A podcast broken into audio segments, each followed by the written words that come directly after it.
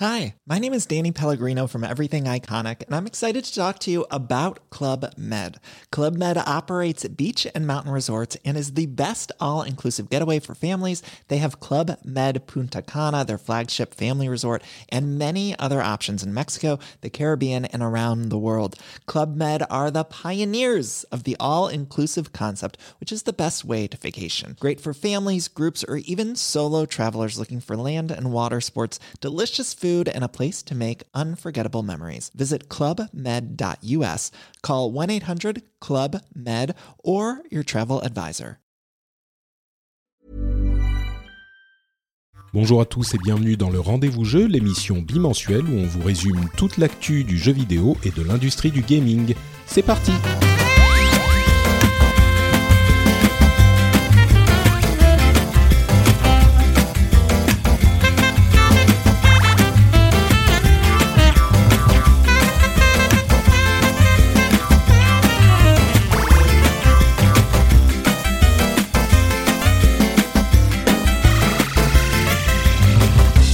À tous et bienvenue sur le Rendez-vous Jeu. C'est l'émission où on vous résume toute l'actualité des jeux vidéo. On parle de consoles, de PC, de mobile, de toute l'industrie avec, euh, j'espère, de la bonne humeur et de l'analyse en même temps pour vous aider, à comprendre ce qui s'y passe.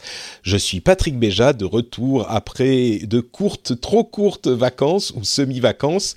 Euh, quand on est indépendant, on, travaille quand même pendant les vacances, donc, euh, mais c'est un plaisir, c'est pour ça qu'on le fait. Et donc, on a beaucoup de choses à couvrir puisque ça fait un petit mois qu'on n'a pas fait d'émission. On a la Gamescom bien sûr qui est en cours en ce moment. Euh, on a quand même, ça a quand même commencé, donc on a la plupart des sujets importants. On a les rumeurs sur la prochaine console de Microsoft qu'on veut évoquer également, des chiffres de vente de la Switch qui nous amènent à certaines réflexions, certains jeux auxquels on a joué pendant l'été, euh, je, je, vous laisse la surprise, euh, Evo, QuakeCon, etc. Il y a plein de choses qu'on va euh, détailler aujourd'hui. Et pour tout ça, j'ai l'immense plaisir d'accueillir pour la première fois dans l'émission Chloé Wattier du Figaro. Comment ça va Chloé? Bah écoute, ça va plutôt bien, euh, d'autant que n'étant pas indépendante, j'ai pu prendre de grosses vacances. Donc, euh, non, non, tout, tout, même si retour au, au turbin depuis, euh, depuis début août, mais euh, écoute, tout va extrêmement bien. D'accord. Et, Et je suis ravie de enfin euh, pouvoir participer à cette émission. Oui, c'est vrai que ça fait un moment qu'on qu'on essaye, essaye, de se. Essaye, et les emplois du temps se sont jamais. Ouais. jamais. c'est ça, mais enfin, c'est bon. Euh, et donc, tu vas pouvoir nous, nous parler de, de tous les des jeux auxquels tu as joué sur ta Switch pendant les vacances. Ça va être très bien. Oui.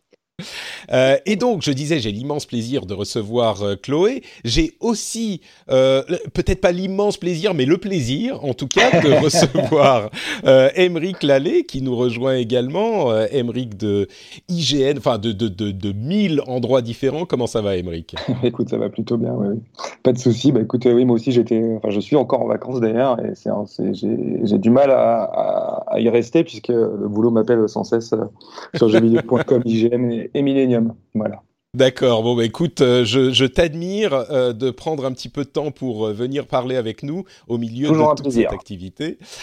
tu as toi aussi, tu as été sur ta Switch, d'après ce que j'ai compris, c'est la console de l'été, du coup.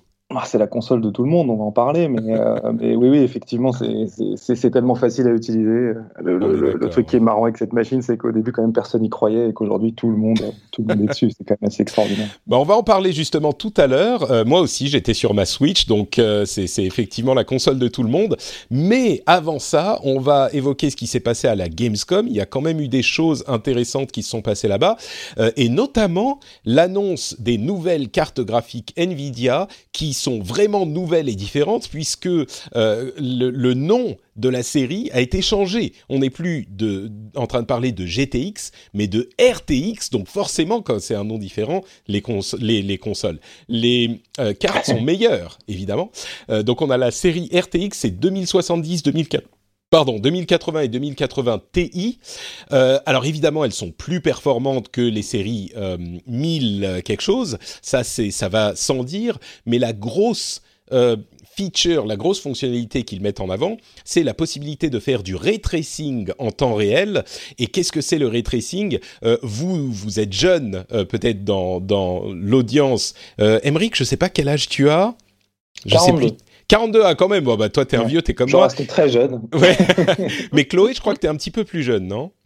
Ouais, 33. D'accord, 33. Donc toi, le ray tracing, ça te parle peut-être pas forcément parce que c'était un truc qui était euh, le, le, le, graal euh, de la, la, du rendu 3D dans les années 90. Et c'est une méthode de calcul qui regarde chaque pixel affiché dans l'image et qui va calculer les rayons de lumière qui vont partir des sources lumineuses et se refléter sur, sur chaque surface euh, pour arriver jusqu'à la caméra. Ce qui veut dire que les euh, designers qui vont faire le moteur graphique et euh, faire les graphismes du jeu n'ont pas besoin d'utiliser en fait ce qu'ils faisaient jusqu'à maintenant, c'est-à-dire des, des astuces de calcul pour simuler des ombres, pour simuler, ou alors simuler une partie des ombres, mais ça ne calcule que les ombres, la lumière ne va pas se refléter de la même manière sur les autres surfaces ou mettre des euh, des des, euh, des, voxels, des euh, euh, enfin toutes sortes de d'astuces et d'outils graphiques pour créer des reliefs, des, des textures sur les sur les, les objets en 3D. Et donc là, tout est calculé à partir des sources lumineuses directement par les rayons de lumière, ce qui fait que les rendus sont euh, beaucoup plus réalistes, en particulier sur les réflexions, euh, sur bah, les effets de lumière justement. Et donc, euh, au-delà de l'outil marketing qui est clairement euh, un outil marketing, il y a quand même une utilité à cette fonctionnalité, une fois qu'elle sera implémentée, ce qui risque de prendre un tout petit peu de temps, mais il y a quand même une utilité à cette fonctionnalité et qui devrait améliorer les graphismes. Du coup, euh, je vous pose la question à tous les deux, est-ce que vous allez vous jeter sur la RTX 2080 Ti Founders Edition à 1299 euh, euros quand elle sortira à la fin septembre, ou est-ce que vous allez attendre? Oh bah, il, faut, il faut évidemment attendre sur ce genre de truc. Hein, la question ne se pose pas, d'autant que la technologie ray est, est, est, très peu utilisée pour l'instant dans les jeux, voire pas du tout. Donc, euh, donc, comme tu le disais, il va falloir un petit peu de temps avant que, avant que ce soit vraiment rentable. Donc, euh, moi, je dirais non. La, bonne nouvelle, euh, c'est qu'effectivement, d'accord, la, la, technologie progresse, mais, mais surtout derrière, ça va permettre aux autres cartes qui sont déjà très très bonnes, donc la série des, des 1000, euh, de, de, de, perdre un petit peu en prix et, euh, et auquel cas de nous permettre d'avoir quand même de super graphismes euh, en 4K pour un prix euh, modique, même si ça va mettre un peu de temps à baisser quand même. Ça va mmh. pas baisser. Moi, ma technique, c'est plutôt d'attendre la chute de la 2070 dans dans quelques mois et peut-être d'essayer de, de, tirer vers la 2070 comme ça j'aurai un truc qui va me tenir plusieurs années. Je suis encore sur une 970 moi. Donc euh, après je... la 2070 c'est pas encore en précommande. Non non, c'est sûr. Moi je parle de genre euh, mars 2019, tu vois, on attend vraiment un ouais, moment quoi. Ça. Mm. Mais entre temps, tu as, quand même, la, tu vas pouvoir te prendre une 1080 Ti à un prix tout à fait décent. Ah non, quoi. mais non, ça, ça c'est pas, ça c'est pas, c'est pas du tout mon, mon, ma méthode. Je prends plutôt les cartes moyennes de gamme de la dernière série que les cartes ouais. haut de gamme de la série d'avant parce que euh, ça chauffe plus les cartes haut de gamme parce qu'ils atteignent ces performances par des euh, euh, vitesses plus élevées, euh, des, des vitesse d'horloge plus élevée, euh, mmh. la finesse de gravure euh, est plus élevée sur les dernières séries. Donc, enfin moi, le, le, la question des ventilateurs me préoccupe tout le temps. Donc, euh, c'est okay. un peu pour ça que je fais ça. Je veux pas de bruit dans ma machine, aussi peu que possible. Mais... Je, je, je, je, comprends. Moi, je suis avec une, une, 1080, une, une 1070 là, et, euh, et très honnêtement, j'en suis, j'en suis très satisfait. Donc, je mmh. comprends, je comprends ce que tu dis, quoi. Mais, euh, mais pour les gens qui sont, par exemple, je sais pas moi, qui, ont, qui sont pas encore à la série des 900, par exemple, c'est, ça mérite réflexion pour passer sur des, sur des 1000, quoi. On est d'accord. Faut attendre un petit peu, en fait, mais faut pas se jeter dessus tout de suite. D'ailleurs, c'est valable pour toutes les technos, moi, je trouve. Bon. Oui, c'est vrai, ouais, c'est voilà. vrai. On a a priori la 2070 devrait tourner autour des 400 euros euh, d'ici quelques mois. Donc c'est un petit peu plus super honnête aussi. Mmh, ouais. Euh, à voir, je sais pas si vous avez vu, euh, peut-être Chloé, si tu as vu les rendus, alors c'est toujours un petit peu marketing, mais les rendus qu'ils ont euh, présentés sur, euh, je crois que c'est Battlefield 5 et euh, Shadow of the Tomb Raider qui ont le ray tracing implémenté dans leur moteur euh, dès maintenant, enfin dès leur sortie plutôt, et ils auront des patchs pour d'autres jeux, donc ils ont essayé un petit peu de euh, pallier à ce problème de nouvelles technologies qui n'est pas du tout utilisé par les cartes, les cartes, pardon, par les jeux actuels. Est-ce que c'est des rendus qui t'ont convaincu ou est-ce que c'est bon, oui c'est plus beau, mais ça ça casse pas trois pattes à un canard non plus? Alors, je vais devoir faire une confession. Euh, étant joueuse console euh, confirmée, Ah, euh, j'avoue que toute l'actualité matos PC me passe largement par-dessus. Mais euh, non, surtout, enfin, quand, quand, quand j'entends parler des prix, etc., ça me. Ouais, c'est ça qui t'arrête. Comment dire? Je, je vois que c'est- un autre monde. Moi, je reste avec mes petites consoles à 300-400 euros et voilà, on a investi et on est tranquille pendant quelques années. Donc, je t'avoue, je ne me suis pas passionnée pour cette, euh, pour cette conférence et pour les, rendus. euh, Enfin, surtout, c'est souvent quand même des rendus de l'espace euh, avec des ordinateurs dignes de la NASA et que tu auras quand même difficilement chez toi, sauf à investir des sommes. C'est vrai, ouais. Parce que, ce qui est marrant dans ce qu'elle me dit, c'est que ça ramène au marché des consoles, où il y a un moment aussi où les consoles sont obligées de se mettre au ray tracing. Mm. Et, euh, et du coup, peut-être que ça va accélérer un petit peu euh, l'arrivée des prochaines consoles. Mais enfin bon, après, euh, après, ça va dépendre surtout du nombre de jeux qui, qui exploitent ça. Bah. Mais, euh, mais on, on sait déjà qu'il y a des nouvelles consoles, donc ça paraît très logique que sur la génération précédente, prochaine, pardon, ce soit, ce soit une technologie intégrée. Qui soit Par contre, ça va implémentée, faire c'est sûr, oui. méchamment le prix des machines. Quoi. Bah, on va voir, mais c'est vrai qu'ils travaillent. généralement, les fabricants de consoles travaillent avec AMD, à voir s'ils ont euh, ce type de technologie implémentée. Mais a priori, oui, ils se suivent généralement Nvidia et, AMD. Donc, euh, à voir s'ils auront ça dans les prochaines consoles sur lesquelles ils sont déjà en train de travailler, dont on parlera dans un instant. Mais, euh, mais oui, c'est vrai que. Ce que tu dis est très juste, Chloé. Euh, les graphismes qu'on voit, oui, c'est possible, mais c'est pas juste la carte de fou qu'il faut euh, acheter. C'est aussi tout le reste du PC qui va avec. Oui, c'est Donc c'est un autre type de marché, ouais, c'est vrai. Mais peut-être pour la 2070, moi je reste euh, convaincu. Quand même. On verra. Euh, ça bon, dépend parlons un un petit joueur peu. PC. C'est ça, bien sûr, bien sûr. ça, mais forcément, ça, ça, c'est c'est un autre monde. Quoi. quand tu es quand tu es comme moi un joueur tout, eh ben euh, tu, tu peux euh, essayer de, de te construire un PC correct aussi.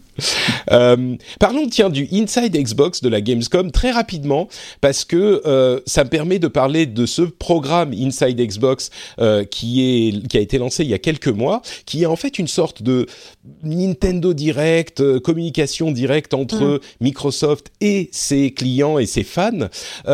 Et pour dire que moi j'ai l'impression que l'expérience est quand même pas hyper réussie quoi. Je comprends la volonté de euh, Microsoft de vouloir parler à ses clients directement et leur amener des informations et, de tisser cette relation avec eux, mais je trouve que euh, au-delà du fond qui est peut-être problématique pour des questions de contenu, je trouve que même la forme est quand même euh, assez mal ficelé. Euh, y a, on en parlait sur le, Slack des Patriotes du Rendez-vous Tech et Johan, euh, l'un des, euh, auditeurs euh, et amis, a fait une analogie que j'ai trouvée assez juste. Certains passages ressemblaient presque à du téléachat.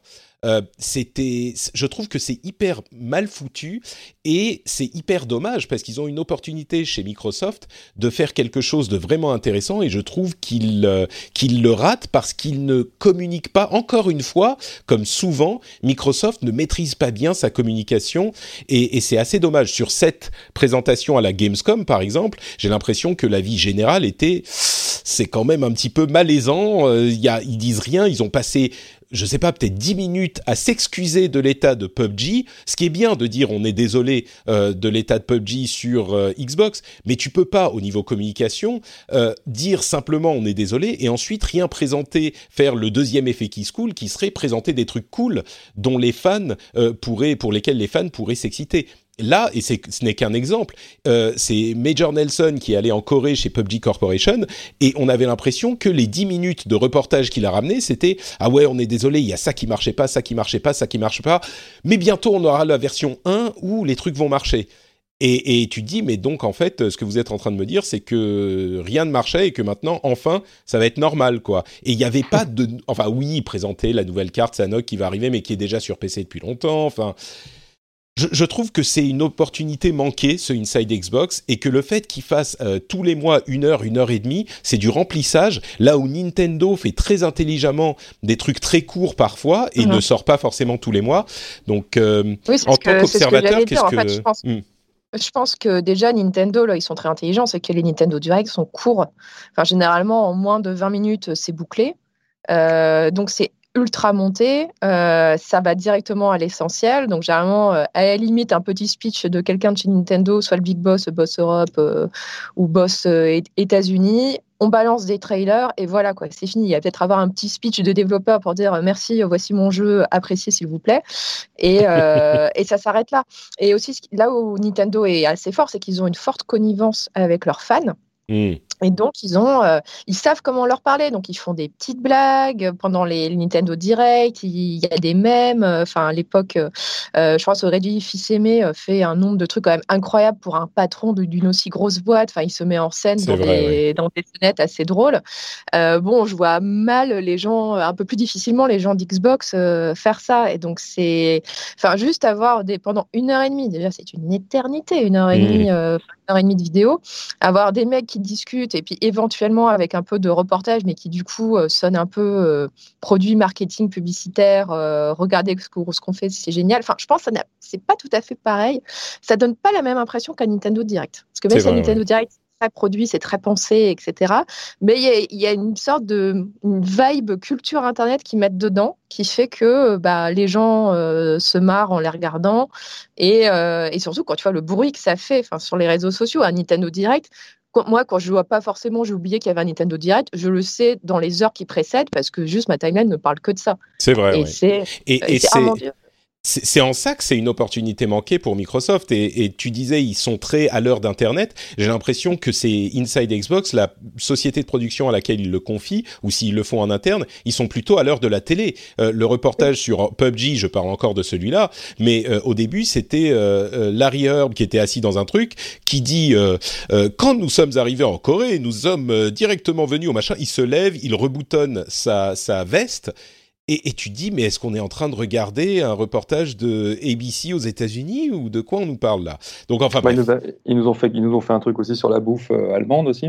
Ah oui, ça a commencé avec le, le ça, ça a commencé avec le, le, bureau du tourisme de Cologne.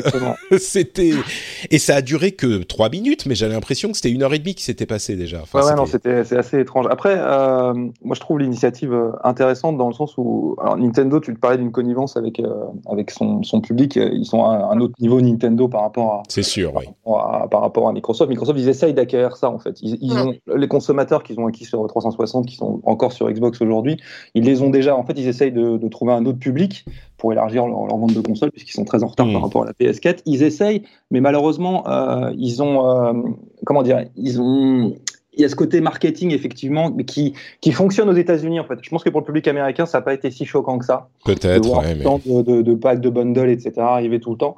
Je pense que dans le reste du monde, en tout cas en Europe, c'est beaucoup plus choquant. Et c'est ça qui est qui est un petit peu un petit peu dommage. Et puis l'autre truc qu'ils ont là où ils ont vraiment vraiment merdé, le terme est bien choisi, c'est que en gros ils ont fait comprendre aux gens qui suivent l'actu jeu vidéo qu'il y aurait une énorme annonce en fait ou un truc, ouais, il y aurait quelque chose. Et en fait, il n'y a rien eu. Ça a duré une heure et demie, ça a été long et pénible. Il n'y a rien eu. Et, et du coup, c'est très décevant. On les attendait beaucoup sur le Game Pass aussi. Ils ont alors que c'est leur fer de lance du moment. Alors évidemment, il y a quelques jeux qui intègrent le Game Pass, hein, c'est super, Halo Collection, tout ça. Mais je veux dire, il n'y a, rien, il y a rien eu de, de Tony Truant là-dessus. Et pourtant, la guerre des, sur les prochaines années, elle va se faire là-dessus. Donc euh, donc c'est vrai que c'est le truc où tout le monde les attendait et il n'y a rien eu du tout. même euh, même le Elite Controller 2, là, ils n'ont pas, ils l'ont pas présenté finalement. Donc, euh, non, non, ils l'ont pas présenté. C'était juste des options de customisation des, des contrôleurs. Oh là là, c'était. Ouais. Bon, bref. C'est très marqué, t'es pas assez. Mais je sais pas si, si, Microsoft a vraiment déjà pris au sérieux en fait, les salons européens, enfin la Gamescom par exemple. J'ai pas souvenir d'annonces fracassantes qui aient eu lieu en Europe. Non, c'est vrai, mais c'est. Moi, je dirais, à la limite, euh, c'est une remarque que j'avais fait sur Twitter. À la limite, quand t'as rien à dire, et là on revient au, au, Nintendo Direct plus concis, quand t'as rien à dire, bah tu te tais. Euh, et, rien, Voilà, et, parce que là, ça, les, ça, leur, ça heurte leur image euh, plus qu'autre chose. Donc, euh.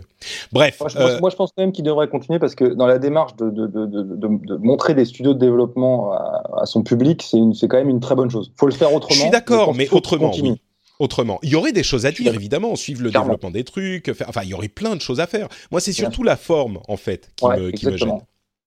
Euh, tiens, on parlait des petits, euh, des petits, euh, des petites scénettes de Régis Fils-Aimé. ils en ont fait une avec Mike Morheim pour l'annonce de Diablo 3 sur Switch. Et alors, bien sûr, moi, j'ai une place particulière pour Blizzard dans mon cœur, mais je pense que c'est quand même un événement intéressant. L'arrivée de de Blizzard sur Switch, c'est un bon début. Au début, je me disais ah, c'est un projet qu'ils ont fait pour s'entraîner à développer sur Switch. En fait, non, c'est Iron Galaxy qui a développé le jeu sur Switch. c'est ceux qui avaient fait Skyrim. Donc bon, c'est pas tout à fait Blizzard qui s'en prennent. Très réussi quand même aussi. Très réussi, non, non, bien sûr. Et, et, les premiers retours qu'on a des gens qui les ont testés à la Gamescom, c'est que alors la résolution est pas forcément au maximum, mais euh, le framerate est très bon et c'est effectivement tout Diablo 3 sur Switch, ce qui bon est peut-être une bonne chose, mais qui pose la question de est-ce que les gens qui ont déjà fait Diablo 3 ont envie de remonter des persos euh, sur Switch? Et ça repose du coup aussi la question du crossplay qui est toujours bloqué par Sony. Euh, et d'ailleurs, je ne sais pas si vous avez vu, mais Bethesda a fait euh, tout un, tout un ramdam sur ça en disant que Fallout 76 ça se joue euh, avec du crossplay et que donc sur les consoles il y a du crossplay ou alors euh, en sous-entendant que s'ils autorisent pas le crossplay bien ils auront pas Fallout 76 c'était assez surprenant. Mais à voir bon Sony y travaille. Mais mais oui du coup c'est sympa d'avoir Diablo 3 sur Switch mais est-ce que vous allez remonter des persos euh, bah en fait, Chloé, toi qui ne joues pas sur PC, tu as peut-être joué sur console, mais peut-être pas aussi. Ça serait l'occasion de, de, tester. Ouais, ouais, ouais, ouais, ouais, ouais. ouais. C'est pas forcément mon style de jeu. Non, tu vois, j'aurais plus. quitte, à... quitte à, à, à, plonger dans le catalogue Blizzard, enfin, je sais pas, j'aurais peut-être pris un jeu un peu plus récent euh, et peut-être un peu plus euh, facile. Toi, je sais pas, un petit, un petit Overwatch sur Switch. Je pense que ce serait pas, euh, ouais, ce serait pas, serait pas dégueulasse, quoi. Surtout, euh, bon, bah, tu vois, tu reprends ton compte euh, si tu as déjà un compte, compte PC, etc., pour avoir ton personnage déjà à jour. Enfin, je sais pas, j'aurais peut-être plus imaginé, enfin, je pense c'est peut-être un jeu plus euh, joueur console compatible qu'un Diablo. Mais après. il est très bien sur euh, Xbox PS4. Diablo, il fonctionne bien, hein, mais. Ouais, c'est vrai que c'est quand même un jeu pas tout récent et la blague que je fais à chaque fois, c'est que c'est le Skyrim de, de Blizzard euh, et oui. qu'on va le retrouver sur les toasters, sur les téléphones, sur, mm. sur tout bientôt. Mais, mais euh... après, tu vois, c'est aussi assez symptomatique. Là, en ce moment, quand tu vois les annonces qu'il y a eu sur Switch depuis le début de la Gamescom, c'est tout le monde porte son vieux jeu sur Switch. Mm -hmm. Enfin, là, c'est quand même une avalanche. Enfin, la Switch, c'est super, ça va permettre de rattraper les jeux qu'on n'a pas fait à l'époque. Exactement. Euh, ouais. ou alors d'avoir en mode portable ben, des jeux qu'on a bien aimés et on n'a plus forcément envie de rebrancher la vieille console, etc. Donc, euh, donc là, j'étais assez, euh, j'ai assez, j'ai pas mal souri quoi, en voyant toutes les, les annonces qui tombaient, euh, notamment, bon là, je voyais Grandia. super, j'ai pas fait le 1 sur PlayStation 1, donc c'est super, je vais pouvoir le faire. Euh, mais c'est ça devient vraiment la console, la console du portage. Tu vois, un peu en attendant de bon qu'on ait un peu le qu'on ait l'opportunité de faire des jeux euh, de cette génération sur sur Switch. Bon, on va se faire la main avec des petits portages ou des choses comme ça. Enfin, c'est ça devient vraiment après, une tendance assez lourde. Après, quand tu achètes quand achètes ta Switch, tu sais que tu l'achètes pas pour les graphismes, mais je pense que du coup, c'est une stratégie assez logique en fait de faire ça parce que si tu sors ton Tomb Raider sur tous, les, sur tous les supports et en même temps sur, ouais. sur Switch, on va avoir une différence monumentale, ce qui n'est pas à l'avantage de Nintendo. Donc je pense que c'est plutôt une bonne stratégie de reprendre des vieux jeux qui ont marché et qui ont déjà fait leur beurre pour, pour les adapter dans des, avec des graphismes corrects sur Switch. Donc je pense que je pense que c'est pas une vrai. mauvaise stratégie.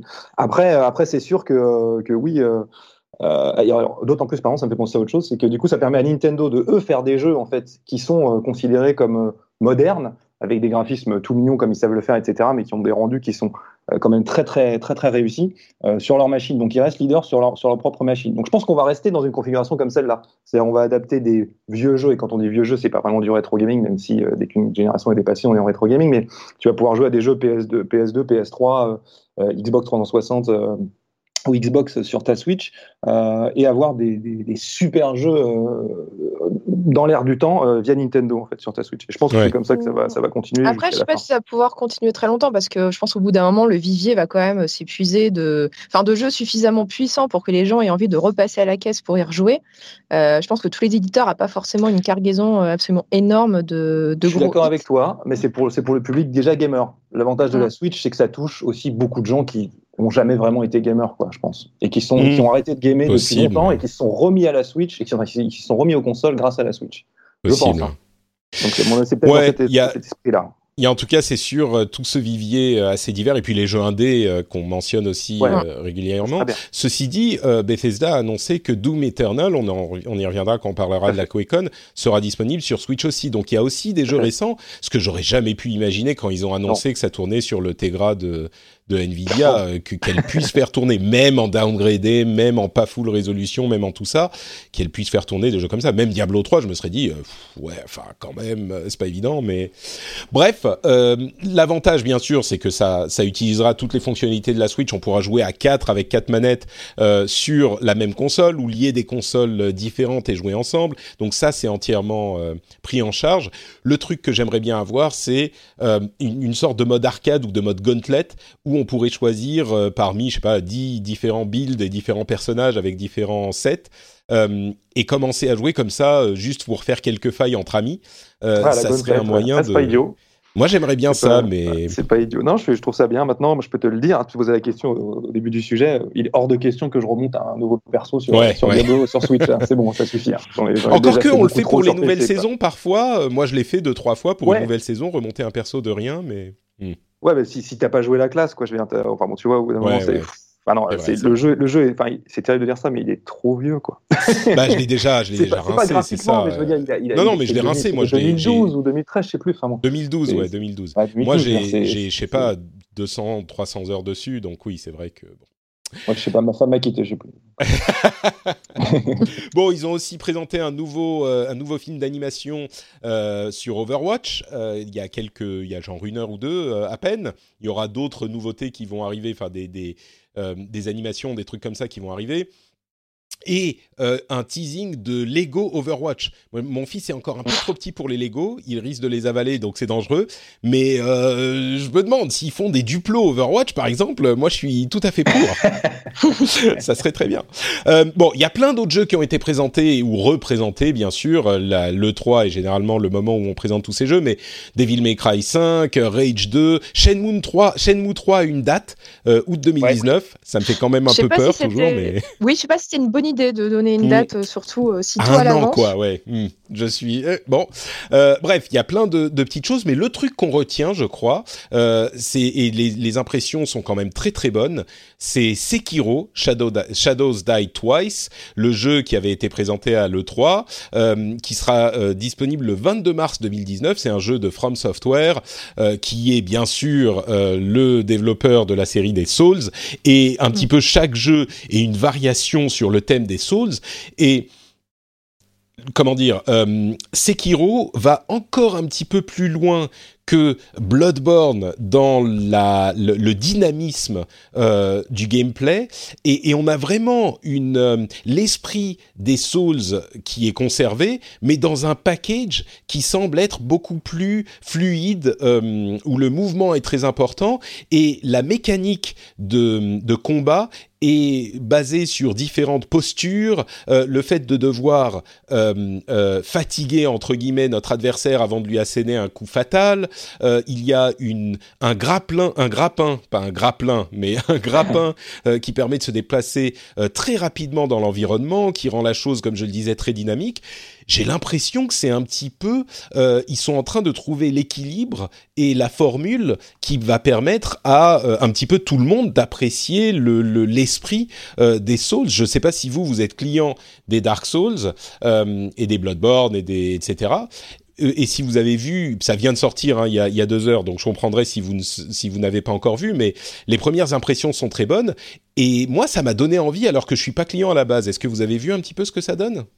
Moi, j'ai, moi, j'ai regardé un petit peu euh, ce, qui est, ce, qui, ce qu'on, ce qu'on, les, les, séquences de gameplay qui, ont, qui, sont disponibles actuellement. Effectivement, c'est très impressionnant. Déjà, c'était la surprise quand le, quand le jeu a été annoncé, euh, parce que l'ambiance est complètement folle et les graphismes sont tip top. Mm. Donc ça, c'est déjà très bien. On est dans un, c'est, c'est la, première fois que dans cette série, bah, encore une fois, c'est pas officiellement une série, mais euh, dans cette, euh, ce type de développement, ils reviennent au Japon. Donc, euh, on a un héritage Tenchu aussi de, de From bah, Software qui est très fort. Hmm. C'est qu'il joue sur, le, sur la nostalgie Tenchu aussi et sur la liberté de mouvement, comme tu le disais. Et c'est vrai que le truc qui est impressionnant, c'est qu'ils euh, arrivent à mixer intelligemment euh, ce côté un peu ninja, saut, plateforme, etc. partout avec un système de combat assez poussé. Et, euh, et, ils sont en train en fait d'essayer de démocratiser leur, leur genre qui, euh, qui, à mon sens, ne l'est pas encore du tout euh, euh avec les Dark Souls, même les Bloodborne, qui, enfin Bloodborne qui était là pour pour ça justement. Et, et je pense qu'effectivement c'est la c'est la bonne formule qui, qui devrait leur permettre de, de, de plus se démocratiser, même s'ils ont réussi un petit peu à le faire avec Dark Souls 3. Mais, euh, mais ouais, c'est un très très bon compromis. Et à mon, à mon avis, ils vont trouver leur public là-dessus. D'autant qu'il y a l'autre jeu, euh, euh, tu sais, chez, chez Sony sur PS4 de Samurai, là.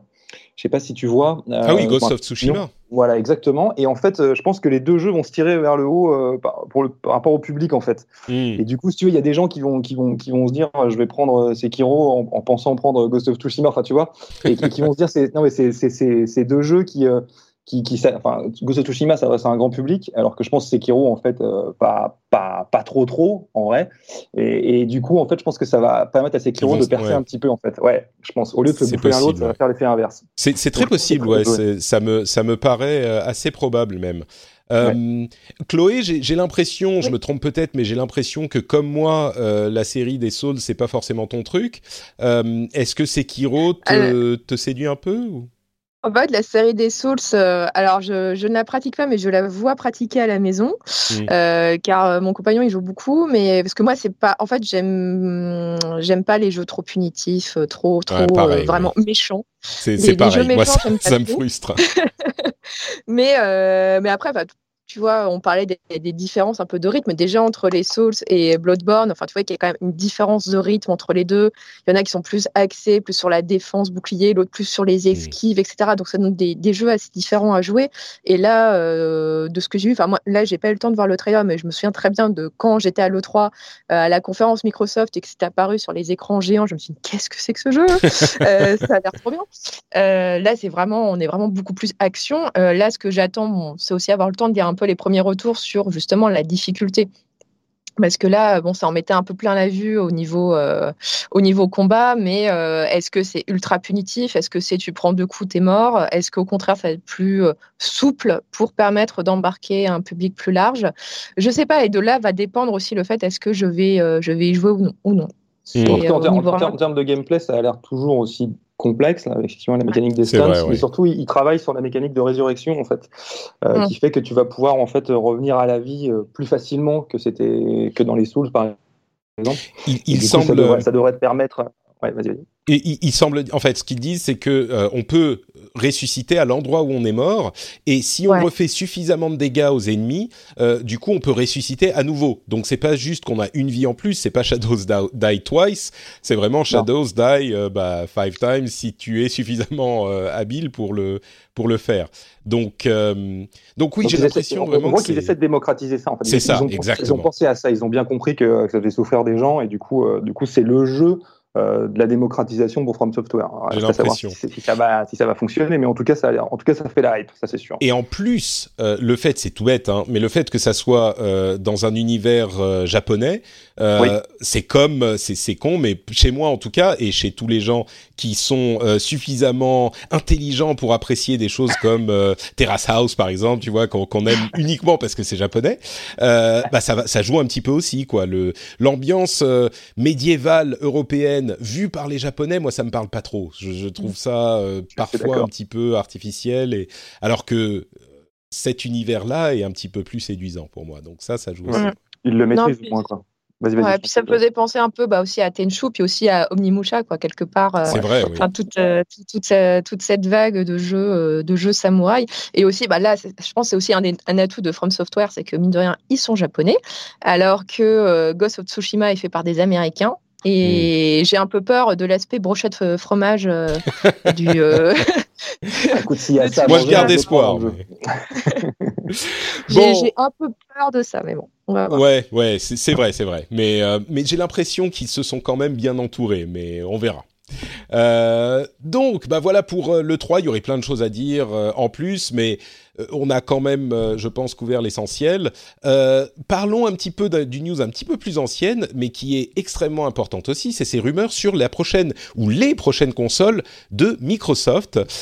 il semblerait que ces consoles soient conçues en tandem, évidemment, avec un système de streaming de jeux vidéo. Alors, vous connaissez le système, hein, c'est ce que fait Shadow PC, ce qu'a tenté OnLive, ce que fait aujourd'hui PlayStation Now, où il vous stream l'image et vous envoyez vos données de euh, manette jusqu'au cloud, aux serveurs qui vont vous renvoyer l'image. Donc vous n'avez pas besoin d'une grosse console à la maison, euh, même pas besoin du tout vraiment de console à la maison, juste un petit matériel ou une petite, euh, ou même une n'importe quelle tablette ou un truc comme ça. Mais pour le moment, ça fonctionnerait sur deux consoles, et là où c'est intelligent, c'est que la première serait une console traditionnelle où vous pourriez jouer avec les jeux en version classique, c'est-à-dire le jeu installé sur votre disque dur ou même peut-être en disque euh, que vous installez sur votre machine, ou alors avec ce service de streaming. Et tous les, mêmes, tous les jeux seraient disponibles sur les deux. Il n'y aurait pas de distinction faite entre certains jeux qui sont disponibles sur un système et d'autres non.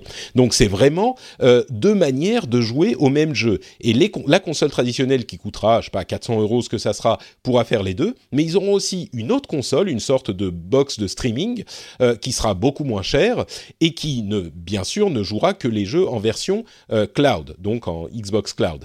Et là où c'est intéressant également, c'est qu'ils ont un, visiblement une certaine quantité de euh, calcul qui est fait même sur la box de streaming pour euh, calculer les, les, collisions en local, pour minimiser les effets du lag, parce que bien sûr avec euh, le streaming, le gros problème, au-delà du fait qu'il faut avoir une grosse connexion pour pouvoir euh, afficher les images en bonne qualité et assez vite, le problème c'est celui du lag par rapport à votre serveur. Et donc si on peut minimiser le lag avec un, un tout petit processeur de calcul qui va, alors je ne sais pas comment ça va marcher, parce que comment est-ce que le calcul local va influencer l'affichage de l'image qui calculé sur le serveur de... J'en sais rien. Mais visiblement, c'est ce que dit la rumeur. Et si ça arrive à au moins minimiser le problème du lag, euh, qui, qui fonctionne déjà pas trop mal pour les jeux en solo, etc., ça pourrait euh, être une solution acceptable pour une bonne partie des joueurs. Du coup, euh, comme d'habitude, je me retourne vers vous deux. Qu'est-ce que, qu'est-ce que vous en pensez? Est-ce que vous pensez que c'est la bonne formule pour ça? Est-ce que c'est crédible? Est-ce que c'est réaliste? Ou vous n'y croyez pas du tout? Moi, j'ai un peu du mal à y croire. Euh, en fait, je pense que c'est plus ce vers quoi Microsoft voudrait tendre d'ici, euh, allez, on va dire 10 ans. Mmh. Euh, plutôt que ce qui va arriver là dans, dans 2-3 ans. En fait, c'est. Alors, la formule est bonne de garder euh, une console traditionnelle et à mettre à côté une console cloud, mais juste les infrastructures sont pas prêtes. Enfin, c'est. Là, tu donnes une console cloud euh, aux Français, il n'y a pas beaucoup d'endroits où ça a marché. Aux États-Unis, c'est encore pire. Enfin, aux États-Unis, il y a des territoires entiers où la fibre, c'est juste. Qu'est-ce que c'est que ce truc On connaît pas. euh, ça... Enfin, les, personnes de l'industrie avec qui j'en ai parlé, ces histoires de cloud, ils me disent tous assez clairement, ça pourra être viable que vers 2030, à peu hmm. près. Euh, le temps que, parce qu'en fait, ils sont totalement euh, redevables de des opérateurs télécoms et, que, et que les infrastructures soient vraiment costauds. Et là, j'entends sur l'ensemble d'un territoire, pas juste dans quelques villes privilégiées qui ont la chance, parce qu'elles ont assez de monde qui y vivent, d'avoir des infrastructures au top. Donc, bah, c'est pour euh, ça que c'est intelligent d'avoir les deux options, en fait. Tu vois, ils font pas le choix entre l'une et l'autre, mais... Ouais, mais du coup, est-ce que... Euh, enfin, tu vois, il y avait déjà le côté... Enfin, comment dire, tu segmentes ton, ta, tes, joueurs. Parce qu'avant, c'était genre, euh, je sais pas si tu te souviens, quand la Xbox One était euh, allait sortir, euh, Don Matrick, quand on lui avait dit, quand même, c'est un petit peu cher votre console, on lui avait répondu, grosso modo, si vous êtes pauvre, il y a la 360. non, bien sûr, mais.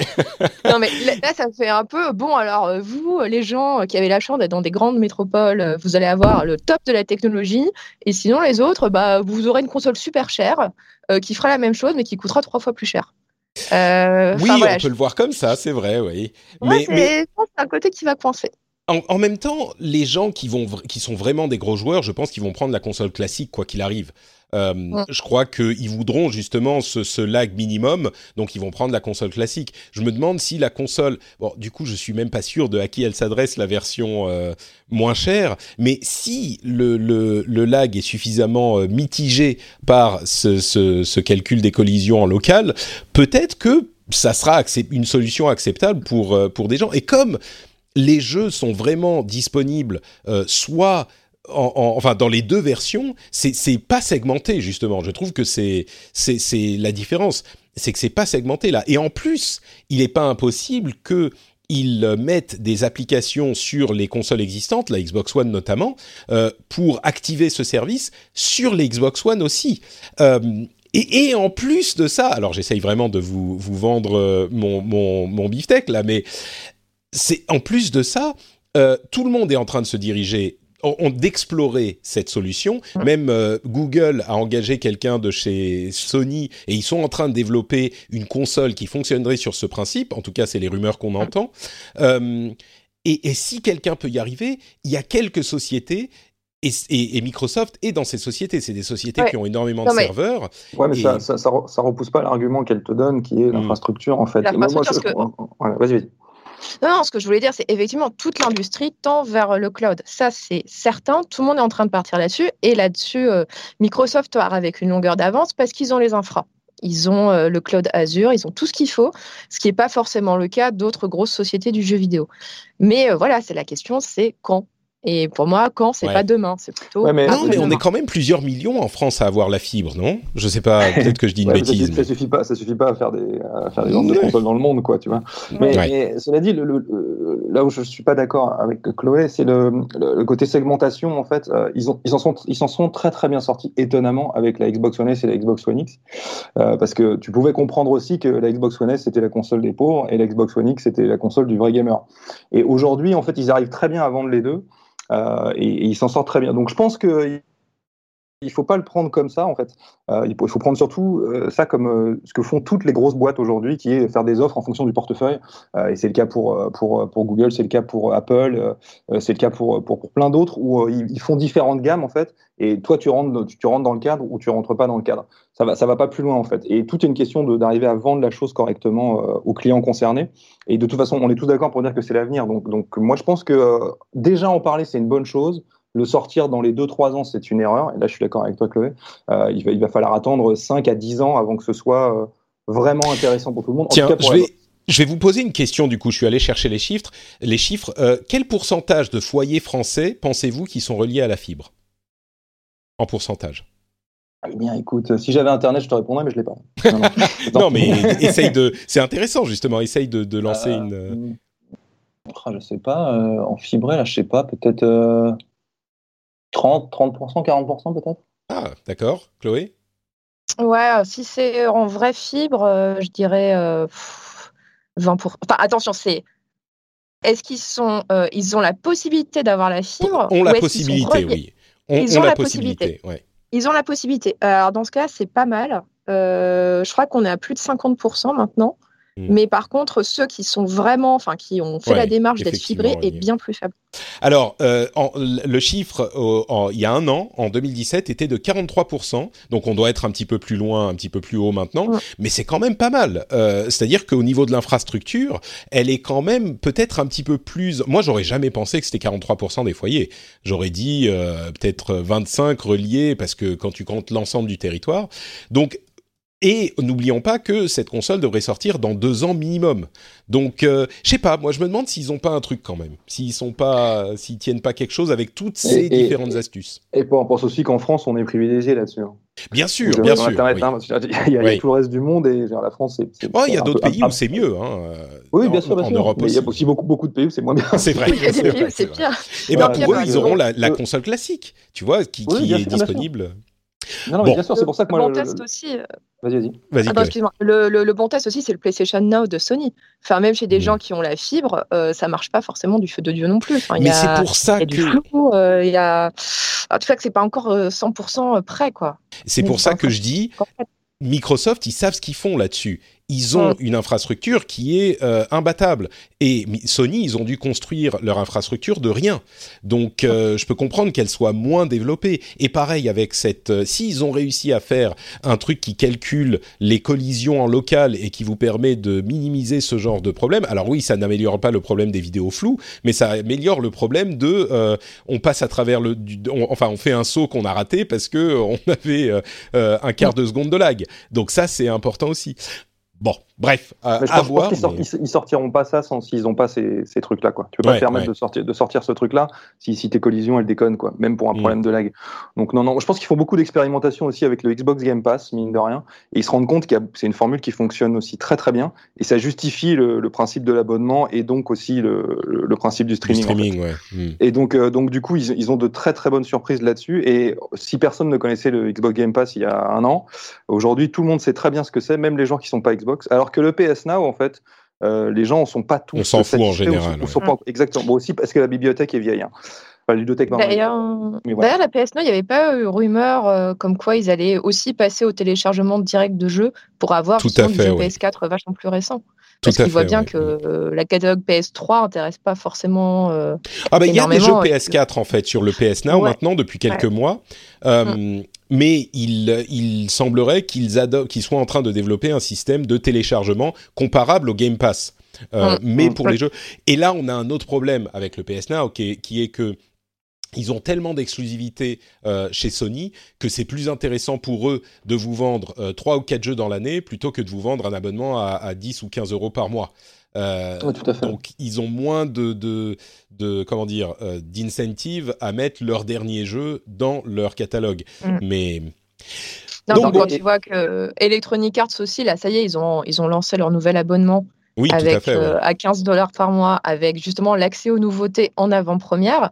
Enfin, je me dis, si tout le monde s'y met, ça va être un bazar, mais incroyable pour, Bah moi, ce que je me disais, ce que je me disais euh, quand on quand ils ont présenté le truc, c'est que un joueur euh, classi- enfin un joueur core gamer, ça s'adresse pas à tout le monde, Mm. mais un joueur core gamer qui achète un jeu par mois, euh, en moyenne, un jeu par mois, on va dire 60 euros, parce qu'on ne les paye pas tous 70, mais 60 euros par mois, euh, ça te fait quand même un bon nombre d'abonnements euh, à, à, à 10 euros par mois, tu vois. Si tu prends euh, l'abonnement Sony, l'abonnement Microsoft, l'abonnement EA et l'abonnement, j'en sais rien moi, Blizzard ou que c'est quoi,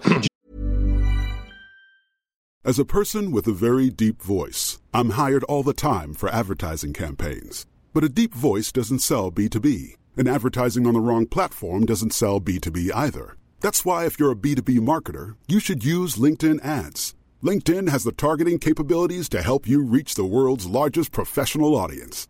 That's right, over 70 million decision makers all in one place. All the big wigs, then medium wigs, also small wigs who are on the path to becoming big wigs. Okay, that's enough about wigs. LinkedIn ads allows you to focus on getting your B2B message to the right people. So, does that mean you should use ads on LinkedIn instead of hiring me, the man with the deepest voice in the world? Yes. Yes, it does. Get started today and see why LinkedIn is the place to be to be. We'll even give you a $100 credit on your next campaign. Go to linkedin.com slash results to claim your credit. That's linkedin.com slash results. Terms and conditions apply. Hi, my name is Danny Pellegrino from Everything Iconic, and I'm excited to talk to you about Club Med. Club Med operates beach and mountain resorts and is the best all inclusive getaway for families. They have Club Med Punta Cana, their flagship family resort, and many other options in Mexico, the Caribbean, and around the world. Club Med are the pioneers of the all inclusive concept, which is the best way to vacation. Great for families, groups, or even solo travelers looking for land and water sports, delicious food, and a place to make unforgettable memories. Visit clubmed.us, call 1 800 Club Med, or your travel advisor. tu t'en prends Pour 3-4. Switch, tu veux. Euh, ouais, bon, Switch, euh, tu t'en prends 3-4, ça te fait quand même une sacrée quantité de jeux à jouer euh, tous, les, tous, tous les mois. Donc, euh, Ouais, mais Bref, les- bon, Electronic on- c'est pas les mieux placés pour ça. hein. Les ils- quoi, ils- pardon? ils- C'est pas du tout les mieux placés pour faire ça en fait. Eux, Bah, ils, écoute. feraient mieux, ils feraient mieux d'attendre les consoliers euh, parce que en fait ils sont en train de perdre les gens. Parce que c'est c'est- c'est ce que disait Chloé, elle a raison en fait. Et, et en fait, si tu, tu as une offre pour ton, ton abonnement normal, tu as un truc pour les offres pour les, pour les gens en premium, etc. En fait, tu te retrouves avec euh, deux abonnements pour un, pour un, chez, chez un éditeur tiers. Quoi. Tu vois ce que je veux dire? J'exagère un peu. ouais, je comprends, je mais- mais comprends. tu vois ce que je veux dire? Mais- Déjà, tu dois payer tes abonnements pour, pour jouer en ligne sur console, etc. Au bout d'un moment, il faut laisser les consoliers ouvrir, le, ouvrir le, la voie et après, éventuellement, que, que d'autres s'engouffrent dedans. Alors avec là, moi, je suis offres. pas du tout d'accord, au contraire, parce que pour les développeurs, pour les, les, les, les, éditeurs, c'est justement un moyen de court-circuiter les consoliers si on met en place l'idée du streaming. Euh, si tu mets en place l'idée du streaming, tu n'as plus besoin de console. Et il faut qu'ils commencent à travailler dessus maintenant pour pas que l'écosystème des consoles se recrée dans l'univers du streaming. Là, on parle à 5-10 ans, effectivement. Mais pour euh, EA, ils ont tout intérêt à se lancer dans ce type d'offre maintenant, euh, de manière à être là quand l'infrastructure du streaming sera en place. D'accord, mais une offre, une seule. Ah oui, bon, après, il faut simplifier. Oui. Et que ce soit clair, quoi. Là, là, là, au niveau communication, c'est n'importe quoi. ouais, moi, ouais, c'est un peu pas, confus.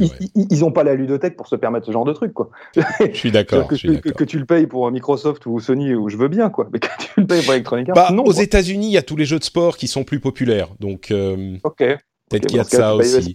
mais tu sais, Anthem, euh, le jour où il sort, euh, il va y avoir une euh, augmentation du nombre d'abonnements parce que au lieu de payer Anthem 70 euros ou 60 euros, eh ben, tu te prends 6 mois d'abonnement à ce truc ou même un an et du coup, tu as tous les jeux pendant un an, tu es tranquille. Donc, il y a quand même un intérêt, je pense. Bon, parlons d'un autre, d'une autre console, mais qui celle-là est bien présente, c'est la Switch. Euh, Nintendo vient d'annoncer qu'ils avaient vendu une vingtaine de millions d'unités de la console depuis son lancement, donc ça fait 16 mois, je crois. Euh, évidemment, euh, lancement explosif, on s'est tous fait surprendre, je crois. Oh lancement explosif, première année incroyable, avec un Zelda révolutionnaire, un Mario presque aussi révolutionnaire, je dirais, euh, même s'il fait moins le consensus. De bons jeux, de toute façon. Voilà. Et, et, puis plein de bons jeux. Et puis maintenant, on arrive à 20 millions. On a euh, des jeux à l'horizon, mais peut-être un petit peu moins de choses explosives que ce qu'on a eu euh, dans la première année. Bon, il y a Smash Bros, il y a Metroid Prime, etc. Mais on est quand même en droit de se demander si les fans se sont jetés sur la console, les gens qui étaient intéressés de loin et ont fini par être intéressés ont acheté la console aussi. Alors évidemment, les ventes vont pas s'arrêter du jour au lendemain, mais est-ce qu'on est, en, je pense qu'on est en droit de se demander si on va arriver à un ralentissement euh, des ventes de la Switch, euh, la question peut se poser, et du coup, euh, je vous la pose à vous. Qu'est-ce que vous en pensez? On en est où avec cette Switch? C'est le syndrome oui en fait. C'est-à-dire que les gens, les gens ont acheté parce que leur copain a acheté et, voilà. Et en fait, ils jouent à. Ah là oui, ils en ont vendu 100 millions, donc si c'est ce syndrome, ils sont en bonne voie. Je suis, je suis, je suis d'accord, mais peut-être pas que ça, enfin, l'arnaque marchera peut-être pas deux fois, d'autant que contrairement à la Wii, contrairement, contrairement à la Wii, euh, la Switch est une bonne machine, donc, euh, donc sur, sur lequel tout le monde a développé.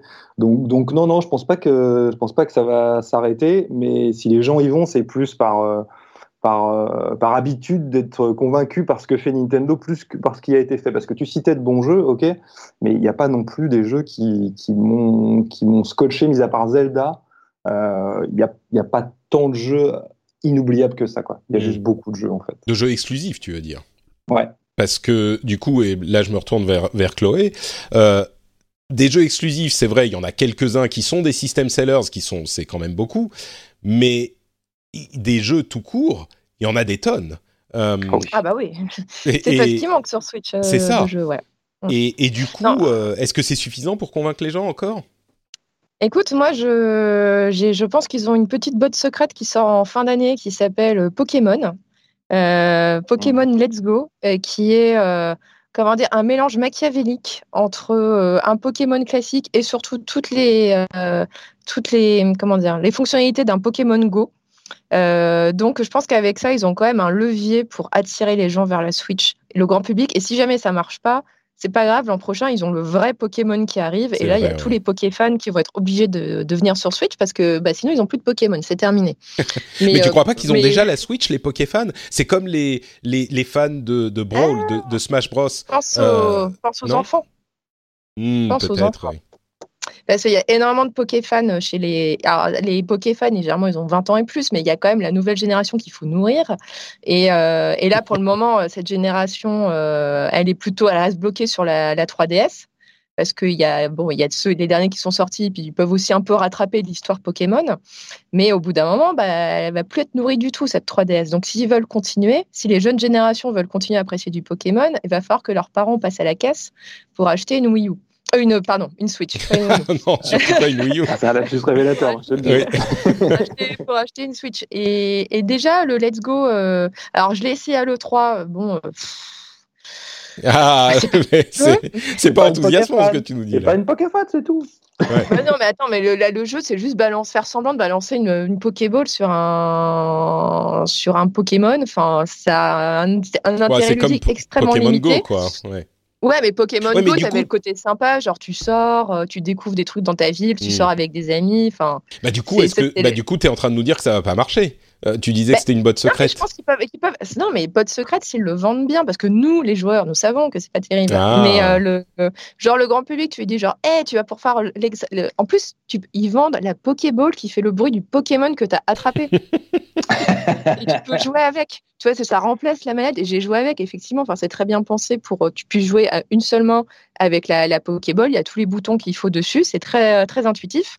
Je pense qu'ils ont quand même possibilité avec ça, voilà, de faire un peu d'entrisme dans les foyers, comme ils ont tenté de faire aussi avec euh, euh, merde, comment ça s'appelle Euh, le Ah oui, le truc de Switch. montage de carton là. Oui, oui. Ah le- non, le Nintendo Labo, oui, bien sûr. Nintendo Labo, ouais, voilà. on rappelle même plus du nom, tu vois.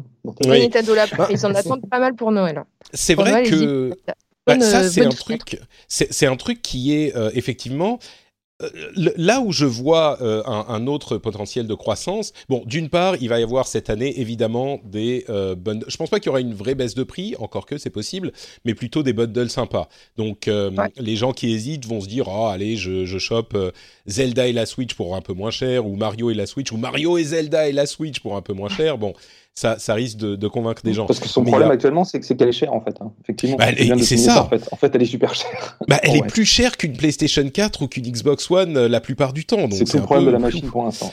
Mais euh, ce que je vois aussi arriver à un moment, peut-être pas tout de suite, mais à un moment, euh, un nouveau modèle de Nintendo Switch et Nintendo avec la, la série des DS et des 3DS Bien est sûr. expert avec ça.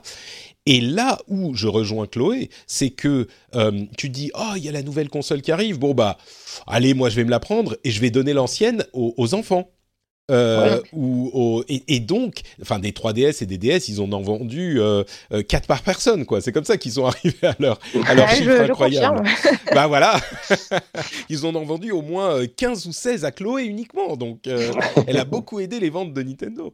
Mais, euh, mais ouais, donc la Switch, au-delà du fait qu'ils ont un catalogue de jeux qui s'étoffe tout le temps, même si c'est des vieux jeux, même si c'est des jeux indés, il y a énormément de choses à faire qui séduisent les joueurs là où les anciennes consoles, enfin qui séduisent les core gamers, là où les anciennes consoles de Nintendo se sont soit plantées comme la Wii U, soit ont connu la croissance en séduisant euh, des gens qui n'étaient pas forcément des joueurs qui ont pris ça comme un jeu de société qu'ils ont utilisé deux fois. Euh, là, les gens qui achètent des Switch, généralement, je crois, c'est des, joueurs qui utilisent leur console et je crois qu'ils ont un attach rate beaucoup plus important que les consoles euh, précédentes. Donc, il y a des choses à faire et avec les nouveaux modèles, c'est du coup un levier de croissance énorme. Et oui, et puis surtout le, le vrai Pokémon. Les gens euh, se marrent un peu en voyant le Pokémon Let's Go, mais le jour où le vrai arrive, là, c'est plus du tout la même histoire. Parce que Prime et, et Smash, c'est des trucs qui restent quand même, qui font beaucoup de bruit, mais qui ont une audience relativement limitée. C'est-à-dire que les gens qui ont déjà la console risquent de les acheter, mais je suis pas certain que des gens qui n'ont pas encore la console vont l'acheter pour ces jeux-là. Mm. Euh, Moi, c'est des surtout gens. pas de Smash Bros en tout cas, clairement. Surtout Ouais, pas ouais. pour Smash. ouais. Donc, euh, bon, mais après, on vois, verra. ce qui manque encore, je pense, à la Switch pour vraiment, euh, notamment pour le grand public, c'est tout con, mais il lui manque genre Netflix, YouTube, euh, enfin toutes ces, ces fonctionnalités. Est-ce que tu imagines, tu peux avoir Netflix en mode portable, plus grand que ton téléphone? Euh, Je pense que c'est quand même quelque chose qui attirerait des gens, quoi. Enfin, du Tu sais, d'avoir ça en plus. Moi, un intérêt que je trouve à la Switch, c'est que justement, elle est hyper simple. J'appuie sur le bouton, elle est allumée en deux secondes. Il y a une mise à jour du système tous les trois mois et ça prend euh, une minute et demie à faire. Euh, et, et c'est la simplicité du système euh, qui me plaît aussi. Il y a des jeux que j'achète sur Switch pour y jouer sur ma télé et puis peut-être au cas où de temps en temps en mode portable, euh, mais uniquement sur la télé parce que c'est tellement simple et je peux le faire. Dead Cells, c'est le cas par exemple. Je l'avais déjà sur PC euh, quand il était sorti en early access. Je l'ai racheté sur Switch plutôt que sur une autre console parce que c'est juste moins prise de tête. Donc le fait d'avoir, oui, ils vont sûrement arriver à un moment Netflix tout ça, mais pour moi c'est presque une, mauvaise chose qui ait tous ces services. Donc euh, Je sais pas. Moi, ça me parle tu peux, moins. Tu peux, proposer, tu peux proposer tous ces services en, en, en gardant une interface simple. Hein. Ça peut, oui, ça peut être oui, la même certainement. Chose. Oui. Si ce n'est si ce n'est que si ce n'est que tu auras quand même un temps de connexion sur ton Netflix ou voilà, temps de connexion ouais, que ouais. tu as aussi sur ton sur ton store euh, Nintendo. Hein. Donc, bien euh, sûr, bien sûr. C'est vrai. Bon, bah écoutez, euh, voilà pour la question euh, Nintendo. Entre parenthèses, il y a les, les frères Belmont qui arrivent sur Smash Bros. et le, comment il s'appelle, le crocodile de Donkey Kong Country, euh, Air Cool, machin, euh, qui arrive sur Smash Bros. Ultimate. Ils ont vraiment tout sur Ultimate. Hein. C'est, c'est, du coup, je pense que je vais l'acheter pour essayer euh, enfin un Smash Bros. ça ça m'a fait marrer quand vous, avez, quand vous avez dit que Nintendo Direct, tout à l'heure, ils réussissaient leur, leur Nintendo oui, Direct. Celui... Sauf celui sur Smash. On est d'accord. je l'ai pas enfin, relevé dans ma tête, mais je l'avais pas dit à ce moment. Non, c'est vrai, c'est vrai, t'as raison. Euh, bon, parlons un petit peu des jeux euh, auxquels on a joué, un petit peu rapidement. Euh, Chloé, je sais pas si t'as encore beaucoup de temps, donc n'hésite pas, n'hésite pas à nous dire si tu oui. dois filer. Euh, mais Parlons rapidement des jeux auxquels on a joué ces derniers temps. il faut que je vous dise du bien de Dead Cells, puisque je l'évoquais qu'est-ce que j'aime ce jeu Alors, il était disponible en early access sur PC depuis un moment.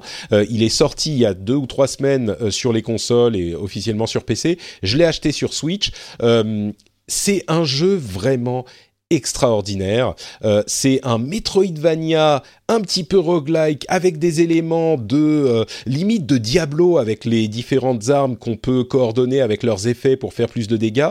Euh, le, les cartes sont générées alé aléatoirement, semi-aléatoirement, de manière à ce que la structure soit toujours la même, mais ça soit quand même frais. On a plein d'armes différentes qu'aussi on va récupérer aléatoirement. Et l'aspect roguelike, c'est qu'on va progresser à travers les niveaux et petit à petit, on va, on va développer des, débloquer des, euh, des updates et des armes et des capacités qui vont rester de manière permanente pour pouvoir aller de plus en plus loin. Et le combat, l'animation sont tellement impeccable, euh, que c'est un plaisir à jouer à chaque instant, quelle que soit l'arme qu'on a, on finit par y trouver du plaisir. Enfin, c'est, je vais pas faire tout un podcast dessus, mais je pourrais. C'est un jeu incroyable. Et pour ceux qui se posent la question, oui, il y a des mini mini ralentissements sur Switch sur lesquels ils travaillent, mais qui vont pas euh, être résolus tout de suite. Mais c'est complètement accessoire pour moi. Ça n'a pas euh, une importance euh, majeure du tout. Donc Dead Cells, une, une merveille, possiblement mon, mon jeu de l'année, en tout cas sur cette liste, quoi. Avec euh, Celeste et God of War cette année, c'est c'est un des jeux qui m'a le plus séduit. Et comme je disais, je pourrais en parler longtemps, mais je vais donner la parole aux autres. Et puis c'est français, Cocorico. Mais oui, Motion Twin, euh, tout à fait. Et une, une société euh, exceptionnelle. Euh, donc, bon, je crois que vous n'avez pas joué à Dead Cells, mais... non, non, mais on a joué à d'autres trucs. Hein. Ouais, alors à quoi vous avez joué, non, bah, Chloé, justement bah, je veux bien me lancer. Bah, là, moi aussi, je suis sur un jeu, un jeu Switch. Donc, c'est Okami. Euh, Okami HD, qui là, après être sorti sur toutes les consoles possibles et inimaginables, est arrivé sur Switch. Et euh, je suis très contente d'avoir attendu cette euh, version pour enfin me mettre à ce jeu, parce que jusqu'à présent, on va dire, c'est 10, ça fait combien de temps qu'il est sorti? 10-15 ans? Ah. Voilà, toutes ces années, ça a été que des rendez-vous manqués entre moi et Okami. et là, ça y est. Et j'y joue, j'adore. Euh, et je pense que c'est vraiment la meilleure version possible parce que bon bah déjà on peut y jouer en mode portable et le mode portable je le trouvais très réussi. Je trouve limite plus fin et plus joli qu'en mode euh, en mode télé. Mmh. et, euh, et surtout tu as toutes les manières d'y jouer possible donc ils ont mis le motion gaming si jamais tu as envie de dessiner avec la capture de mouvement. Tu peux y jouer classiquement avec avec le joystick. Tu peux aussi y jouer en mode tactile. Donc ça c'est super pour, euh, ouais, pour tout directement ton écran. Et là tu peux faire les figures qui te demandent pour euh, activer les pouvoirs. Et euh, donc c'est extrêmement plaisant à jouer. Enfin j'ai l'impression d'avoir la version couteau suisse de Okami qui est déjà un super jeu et qui en plus là est magnifié par sa version HD Enfin, c'est un véritable bonheur d'y jouer, euh, d'y jouer actuellement. Enfin, je prends des captures d'écran non-stop parce que c'est beau, c'est drôle euh, et c'est euh, enfin, beau. Là, j'ai l'impression enfin d'avoir la bonne version de, de, ce jeu qui ne souffre plus de flou, qui ne souffre plus d'une maniabilité un peu bizarre. Là, tout est nickel, ça roule et en plus, ça coûte que 20 euros. Donc, euh, voilà, manquer, si vous voulez faire un petit plaisir, il faut vraiment aller sur Okami HD. Donc, euh, moi sur Switch, Chloé sur Switch, 2 sur 3. Euh, Emric, qu'en est-il ah bah, de tes activités Je plein de jeux parce que je joue à plein de jeux différents, mais euh, vais essayer de faire rapide sur trois. Je joue sur Switch aussi en ce moment à Darkest Dungeon que j'avais pas fait sur euh, sur PC. Donc là, je l'ai fait. Ouais, encore la console de rattrapage, ouais. Exactement. Donc ça, donc c'est le même principe que, que pour que pour Chloé. Je, je, me suis mis il y a pas très longtemps à Battle for Azeroth, évidemment. Euh, j'ai pensé ah. avoir, euh, avoir, avoir, avoir, quitté World of Warcraft euh, une bonne fois pour toutes il y a quelques années et finalement non. Et ça me fait rire parce que j'avais discuté avec un développeur de, de, de, chez Blizzard en 2006 et je lui avais dit vous, en avez, vous avez du contenu pour combien de temps? Il m'avait dit oh pour 10 ou 15 ans, un truc comme ça. Et je le, ça m'a fait marrer, je le croyais pas. Puis en fait il avait raison. Ah bah, on, on y est à 15 ans là. Rends-toi voilà. compte, c'est un jeu qui existe depuis. Là, ça fait 14 ans qu'il est, qu'il est sorti. C'est du délire. 14 ans J'ai joué à l'alpha en 2005, donc ouais. pour te dire, c'est du délire. Enfin bon. Bref, et, et, et Battle for Azeroth, j'y ai passé aussi beaucoup de temps. Bon, moi, j'ai un, un, petit morceau de mon cœur chez Blizzard, donc c'est particulier, mais euh, j'ai aussi euh, joué à Battle for Azeroth et toujours, euh, toujours impeccable. Ouais. Ah, c'est, on en parlait tout à l'heure, c'est la narration qui, qui est vraiment mmh. très très forte au-delà du système de jeu, etc. Parce qu'en vrai, même s'il y a beaucoup ah de bah le système de jeu, c'est c'est quand même dans l'ensemble le même voilà. cœur qu'il y a. Globalement, voilà, c'est la même c'est la même chose. Il y a plein de mécaniques différentes, c'est vrai dans le gameplay, etc. Les puristes diront que c'est plus la même chose, mais toujours est-il que globalement c'est la même expérience et, euh, et, et, très franchement, ça marche encore quoi. Toutes les histoires qu'ils nous racontent, elles arrivent à nous à nous transporter. Et cette force qu'ils ont mis cette fois sur la narration, ça commençait déjà à se voir avant. Hein, je veux dire, on l'a vu sur d'autres extensions, mais là c'est vraiment encore plus fort.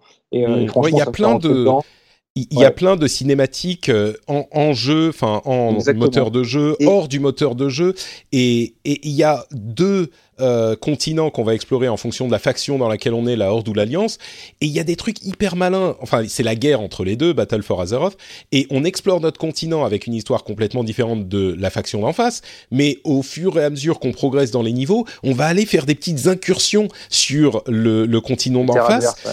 et et ça, donc ça, ça crée toute une mystique sur ce qui se passe là-bas et on observe un petit peu euh, les environnements dans lesquels ils sont, mais on les a pas complètement explorés. Enfin, c'est hyper bien, hyper mal, malignement designé, quoi. Ouais, tout à fait. Ouais, c'est très très bien pensé et, euh, et, très franchement, en plus, ça, ça te donne envie de t'intéresser plus au lore en fait qu'à mmh. l'époque en, 2000, en, en, en, 2005 quoi. Ouais. Moi j'ai commencé à vraiment m'intéresser au, au, au, lore de Warcraft euh, quand je suis arrivé à haut niveau, au niveau 60, euh, parce que je rencontrais des monstres qui avaient des, des légendes autour, etc. Mais au final l'ensemble du lore m'intéressait pas tellement. Et là, avec, ce, avec la manière dont, avec la narration qu'il y a dans Battle for Azeroth, bah, je me suis replongé dans des vidéos de, de fans ou de professionnels euh, euh qui, qui, parlent, mmh. et toi tu es bien placé pour, pour savoir, puisque c'est un petit peu ce que tu as fait euh, en, en, podcast, si je me souviens bien. Et du coup, c'est vrai que en fait, je passe beaucoup de temps à m'intéresser au lore alors que je connais le jeu depuis, euh, depuis 14 ans. Quoi. Donc, ouais. donc, moi, chapeau bas. Très franchement, chapeau bas, la hype est là, le jeu est là, il est toujours aussi bon. Il est peut-être, techniquement, il commence à être un petit peu dépassé quand même. Et, euh, et, franchement, et, les, les environnements, mais... moi, j'ai posté quelques, quelques photos, et on va arrêter sur Warcraft parce que ouais, c'est pas le sujet de, de l'émission, mais j'ai posté quelques screenshots, et il y a plusieurs personnes qui sont euh, qui m'ont répondu sur Twitter en disant euh, mais c'est World of Warcraft ça, j'avais pas le souvenir que c'était aussi beau. Et c'est vrai qu'ils ont tellement fait évoluer le moteur du jeu, c'est plus du tout, enfin, ça n'a aucun sens de dire ah c'est un moteur qui a 14 ans, c'est un moteur qui a non, évolué. Ouais. Complètement. Il y a une refonte complète, on est d'accord. Et, le jeu est très beau, mais surtout parce qu'il a une DA de malade, en fait. C'est ça, c'est ça. C'est une direction artistique de fou, mais techniquement, c'est pas si dingue que ça. Non, c'est sûr. Bah, il tourne et, sur des machines. Donc, ouais. Voilà, mais, mais, mais le rendu est extraordinaire. Franchement, c'est, ça, ça, ça, ça, te transporte aisément. Moi, je dis, franchement, chapeau bas, bravo. Et je terminerai donc avec le, le, troisième jeu dont je vous ai parlé. Je suis sur Shenmue. Euh, ah. ah. deux. et je suis complètement fan de Shenmue, hein, au point que, euh, voir fanboy aveugle. Et là, je suis super déçu, en fait, en vrai. tout simplement parce que j'ai trouvé que c'était hyper paresseux ce qu'ils ont fait. Et, euh, et, je trouve ah, le, le, le port le port du HD ouais. tu veux dire? Oui d'accord exactement. Alors évidemment c'est en HD c'est cool mais bon les, les, les, cinématiques sont en 4 tiers. Euh, enfin bon le, le, gameplay méritait d'être assoupli clairement. Et, euh, et ah, mais c'est pas fait, un remake, c'est un, un port HD. Donc, je, je, je suis d'accord, mais le sortir là pour essayer de, de faire la continuité avec Shenmue 3, qui déjà techniquement va sûrement être un petit peu à la ramasse. Euh, je trouve ça hyper risqué finalement, et je trouve que ça risque de desservir l'ensemble de l'œuvre, qui, qui, est néanmoins exceptionnel. Je ne sais pas si vous, vous, voyez ce que je veux dire. Et du coup, je trouve que ça aurait mérité de faire beaucoup plus de, de travaux euh, sur, euh, sur ce portage euh, mmh. HD. Vraiment. Ouais, C'était ma crainte, parce que le jeu est très mal vieilli dans, ses, euh, dans ses mécaniques. Voilà, mais, mais la bah, narration est aussi cool et tout. Voilà, mais, mais mmh. par contre, c'est vrai que l'enregistrement des voix, toutes les voix, elles sont enregistrées à l'ancienne. Il y a des espèces de, de, ça grisonne parfois. Enfin, c'est honnêtement, c'est c'est presque déceptif et c'est dommage en fait. C'est mmh. vraiment D'autant plus que Shadow 3 aura du mal à se faire une place. Donc, bon. Hmm. Et j'ai oublié un autre jeu auquel j'ai joué cet été, c'est Détroit de, ah oui, de Become Human, oui. Mmh. Ouais, ouais, j'ai enfin pris le temps, euh, pris le temps d'y jouer. Et ben, écoute, bonne surprise. J'ai envie de dire, très bon jeu de l'été. j'ai joué avec Manana aussi. On a, c'est c'est ça se, ça se joue tout seul. Enfin, c'est sans déplaisir. Et surtout, j'ai apprécié d'avoir un, un, jeu à, comment dire, un jeu qui te dit que tu as le choix et dans lequel tu as Vraiment Effectivement, vraiment le choix, ouais. C'est très, euh, c'est ce que j'en disais quand je l'ai. Ça se joue à deux. ouais, ça se joue à deux. Ça se partage, en fait, je trouve. C'est ce que je disais quand je l'ai testé. Alors, je suis pas allé au bout. Euh, il y avait trop de choses à, à, faire à côté, mais étonnamment, le fait qu'il te montre tous les choix que tu aurais pu faire est, est très plaisant en fait. Ça t'ouvre le monde plutôt que de te le démystifier. C'est un peu étrange. Ils auraient pu le faire sur les autres dans les anciens jeux aussi de, de Quantic, hein, du coup. En fait, oui, oui, lever, euh, lever le voix sur les coulisses, en fait, pour te montrer que vraiment, oui, il y a un impact. Enfin, chacun de tes choix a un impact. Et quand j'ai terminé le jeu, j'en ai discuté avec un pote qui m'a parlé d'un passage que je n'ai absolument pas eu, juste parce que j'avais pris les décisions qui ont fait que mon personnage s'est retrouvé à tel endroit plutôt qu'un autre. Mmh. Et euh... j'ai refait le jeu. Non, puis après, fois, je suis allée sur YouTube pour voir un peu, genre, euh, fin différente, euh, tel personnage. Bon, j'ai trouvé que une vidéo, genre, qui dure, je ne sais pas combien d'heures, avec genre les 99 fins différentes du jeu. Euh, et, même pour un personnage, dans un endroit donné que je n'avais pas eu, il y avait au moins sept fins différentes. Enfin, tu dis que quand même, le, le travail est, est, assez ouf. Et ouais, j'ai apprécié qu'il y ait vraiment un vrai impact, enfin, que ce soit pas artificiel comme peut l'être The Walking Dead, où on te fait croire que, mais au final, le, le, point d'arrivée est exactement le même. Là, ouais, quand même. Un peu plus de latitude pour faire évoluer ton personnage. Donc voilà, c'était une bonne surprise. c'était très agréable à jouer ce, ce jeu-là, encore français. Bon, bah, Bravo, voilà. Cocorico. hey, deux jeux français dans le. Dans le ouais, bah ouais, carrément. Moi je, moi, je trouve que c'est. En fait, c'est des bons jeux, mais je trouve que c'est extraordinaire à deux, en fait. Parce que, mmh. parce que du coup, en fait, tu, tu, comme une série, tu te renvoies la balle, en fait, tu te dis, ah, mais il y a ça, je pense à ça, et machin. Et j'ai envie de dire, ça marchait même mieux avec le précédent, dont j'ai oublié le nom, mon Dieu, Eviren. Non, bah, pas le précédent, mais euh, ouais. Eviren. Euh, le précédent, c'était bien ouais, tout seul. Ouais. Bien. tout à fait. Mais c'est Eviren dont je parle, où, où tu, cherchais, tu cherchais le tueur. Et, euh, et ça, je me rappelle l'avoir fait euh, avec une, une, personne aussi. Et en fait, à chaque fois, on, on faisait des paris, etc. Il y a, une espèce d'émulation qui se, qui, qui se crée, et ça rend l'expérience extraordinaire alors que ce sont juste des bons jeux. je sais ouais. pas si vous voyez ce que je veux dire, mais... Ouais, voilà. ouais, je comprends tout à fait, ouais. Et je suis assez d'accord. Alors, tous ces jeux-là, euh, dépêchez-vous de les faire parce qu'on arrive dans la période de, de la rentrée. C'est la, la, folie, là. ah ouais, non, mais c'est, il faut, faut faire vite parce même que... le début d'année 2019, hein, ça va, ça va pas s'arrêter. Hein. Ça va mais sans même aller jusqu'au début d'année 2019. A... C'est ça, on a, on a quand même tous les jeux qui fuient Red Dead Redemption 2 euh, qui se sont mis à sortir de plus en plus tôt. Donc euh, là, dans, dans deux semaines, on commence avec euh, euh, c'est Spider-Man qui ouvre le bal, je crois, et ça s'arrête plus jusqu'en jusqu'en novembre et ça va être euh, fou également. Mais tu parlais grosse... de tu, tu, parlais de Walking Dead octobre. Ouais, octobre, c'est ça. Et après, ça reprend en novembre. Voilà. tu, Pour tu sens la place, les, Red les, les, Red Dead qui arrivent dans le saloon et tout le monde qui s'écarte, tu sais. Il n'y euh, a plus personne à côté. Mais tu parlais de Walking Dead. Alors très rapidement, il y a eu l'Evo cet été. Euh, et l'Evo, c'est une compétition de euh, jeux de combat. Euh, D'ailleurs, Kayane, notre compétiteuse nationale, a euh, participé à la compétition au tournoi de Soul Calibur. Elle est arrivée cinquième, je crois. Cinquième ou sixième, je crois. Cinquième ou sixième. Et, et, ce qui est quand même pas mal sur cette compétition, alors qu'elle avait, ça faisait longtemps qu'elle n'avait pas participé. Donc on lui souhaite bon courage pour la suite. Mais ils ont surtout annoncé pour Tekken 7 l'arrivée de Negan, qui est un personnage de The Walking Dead, euh, et c'est la version série télé qui va être intégrée dans Tekken 7. Où là, je me dis, mais dans quel monde on vit, quoi? Negan de Walking non, Dead alors, attention, va attention. se battre contre Giz Howard et euh, Akuma dans Tekken. Euh, bah, non, c'est Tekken. Tekken, voilà. euh, il jump le shark depuis euh, super longtemps. C'est vrai, enfin, vrai oui, Tekken, c'est n'importe quoi. Donc, voilà. je veux dire, c'est très dans l'esprit de Tekken, ce genre de. C'est vrai, c'est vrai. Il y avait quand même Gond dans le 3, quoi il drague, il drague tout le monde. Hein, donc, euh, ouais, c'est ça. bon, enfin, il y a un moment où voilà quoi, c'est même pas surprenant. Ouais. c'est vrai, c'est vrai. mais mais c'est très malin quoi. Et, euh, et, et en plus, Negan, il est exactement pour ceux qui connaissent pas le personnage, c'est un vrai enfoiré ah bah, avec sa batte. Euh, c'est, il est pas gentil quoi. Donc non, non, il, il est parfaitement adapté à l'univers de Tekken. Euh... Ouais, Tekken, enfin, toi, c'était aussi un jeu dans les premiers, tu jouais contre un dinosaure ou un kangourou ça, avec sans... des. exactement, avec exactement. Des enfin, voilà, ça... C'était le kangourou, le dinosaure, le l'ours. Euh, et oui, enfin bon, c'était vraiment n'importe quoi, on est d'accord. Il y avait tout. euh, non, mais là c'est intéressant parce qu'ils intègrent vraiment, comme comme vous le disiez, ils vont draguer tout le monde et ils intègrent des, des personnages d'autres jeux. C'est pas juste des trucs de n'importe quoi, c'est que c'est n'importe quoi malin quoi. Arada, il est pas bête, donc. Euh, ah non non, oh bah, loin de là. Vraiment pas. Euh, D'ailleurs, enfin bon, il avait fait un tweet qui était assez drôle, mais bref, on va pas parler de ça. Euh, Terry Bogart va être dans euh, Fighting EX Layer. Euh, si vous savez pas ce que mhm. c'est, ni Fighting EX Layer, ni Terry Bogart, il faut que vous commenciez à vous intéresser aux jeux de combat parce que c'est important. Il y a plein d'autres petites choses pour d'autres jeux qu'on va sauter parce que c'est pas essentiel. Mais parlons un petit peu de la QuakeCon avec Doom Eternal, dont on a vu énormément de gameplay et donc l'annonce qui sera sur Switch aussi. il y a du gameplay un petit peu différent. Il y a des sortes de, comment dire, des petits sauts, des rushs euh, qu'on peut faire avec notre Doom Guy. Et mais dans l'ensemble, ça, ça a quand même l'air d'être euh, plus de Doom. Ce qui est bien parce que moi j'ai adoré celui de 2016, mais je sais pas, je, suis moins hypé que je que je devrais l'être parce que j'ai adoré celui de 2016. Mais c'est juste plus de Doom, ce qui est cool, mais je sais pas, j'ai du mal à le décrire. Je suis pas aussi euh, euh, fou de joie que j'aurais pensé euh, l'être à l'idée de, cette suite de Doom. Ah, même, même si c'est enfin celui de 2016 c'était un reboot, enfin je veux dire, au bout d'un moment, enfin Doom c'est un peu c'est un peu toujours la même chose quand même, non? Ou c'est bah, celui de 2016 était non, celui de 2016 était hyper intéressant parce que. D'accord, mais on sait comment ça va se passer en fait. Ouais, ouais, ouais. d'avant et il y en a eu plein d'autres et puis il y a eu le reboot et puis là il va y en avoir plein d'autres à partir du reboot et puis en fait ça va être la même chose. Moi je suis plus intéressé par le mode euh, le mode du contrôle de démons là. Ça je trouve ça vachement cool.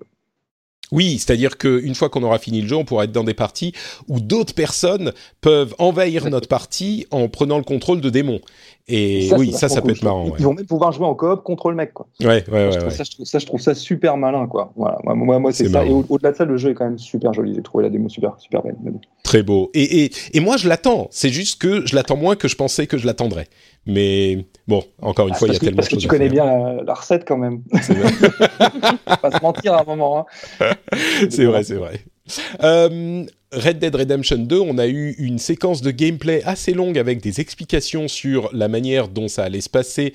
Euh, mm dans ce jeu, enfin, et pas juste un trailer d'ambiance.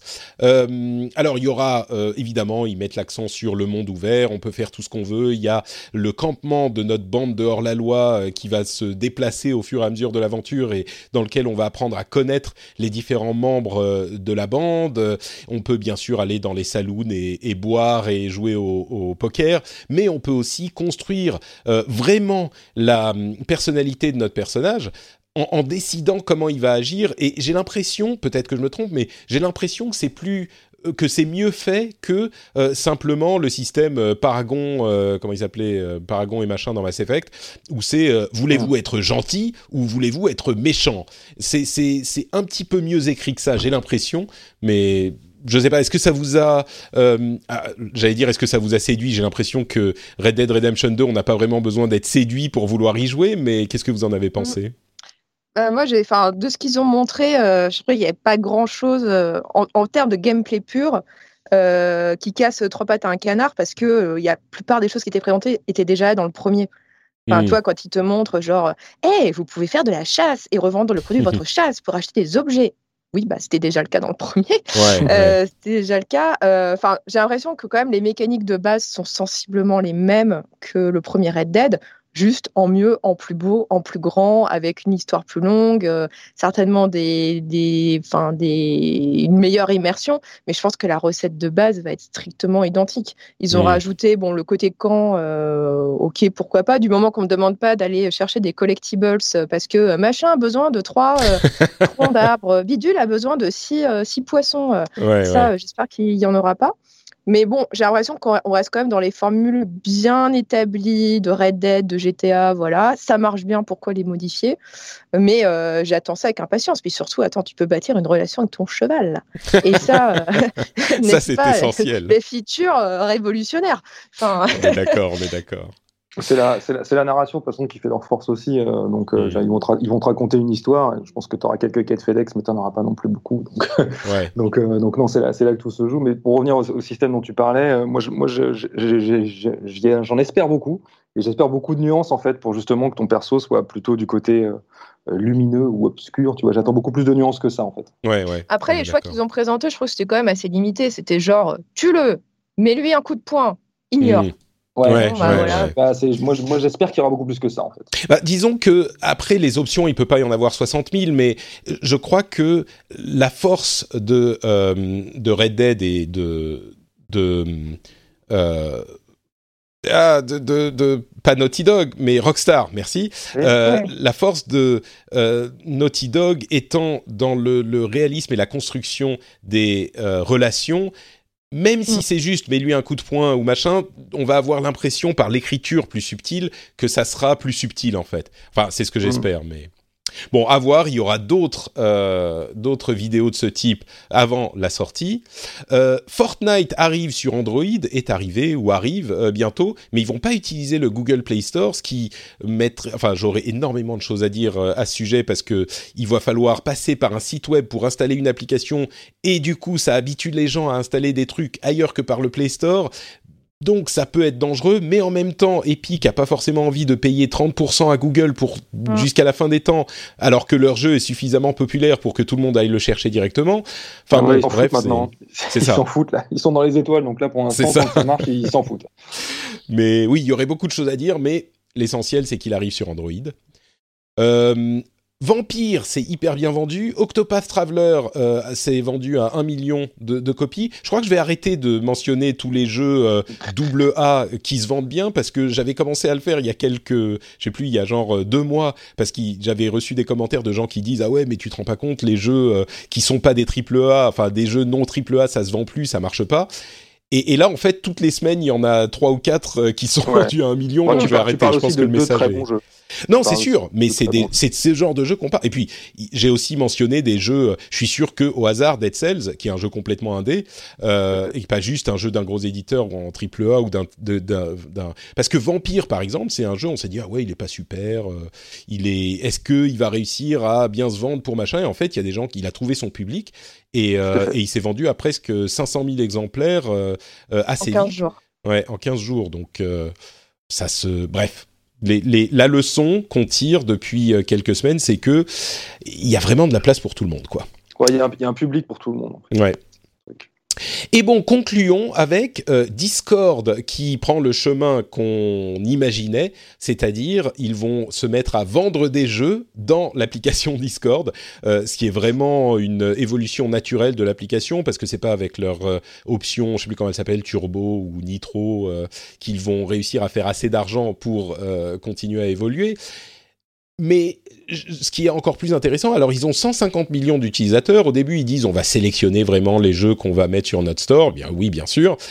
Mais pour moi, c'est peut-être eux qui ont encore plus que Good Old, Games, encore plus que euh, les, les, les stores de développeurs qui sont limités aux jeux ou relativement limités aux jeux du développeur évidemment, c'est eux qui ont le potentiel pour devenir euh, un, un, deuxième store universel sur la, le, PC, quoi.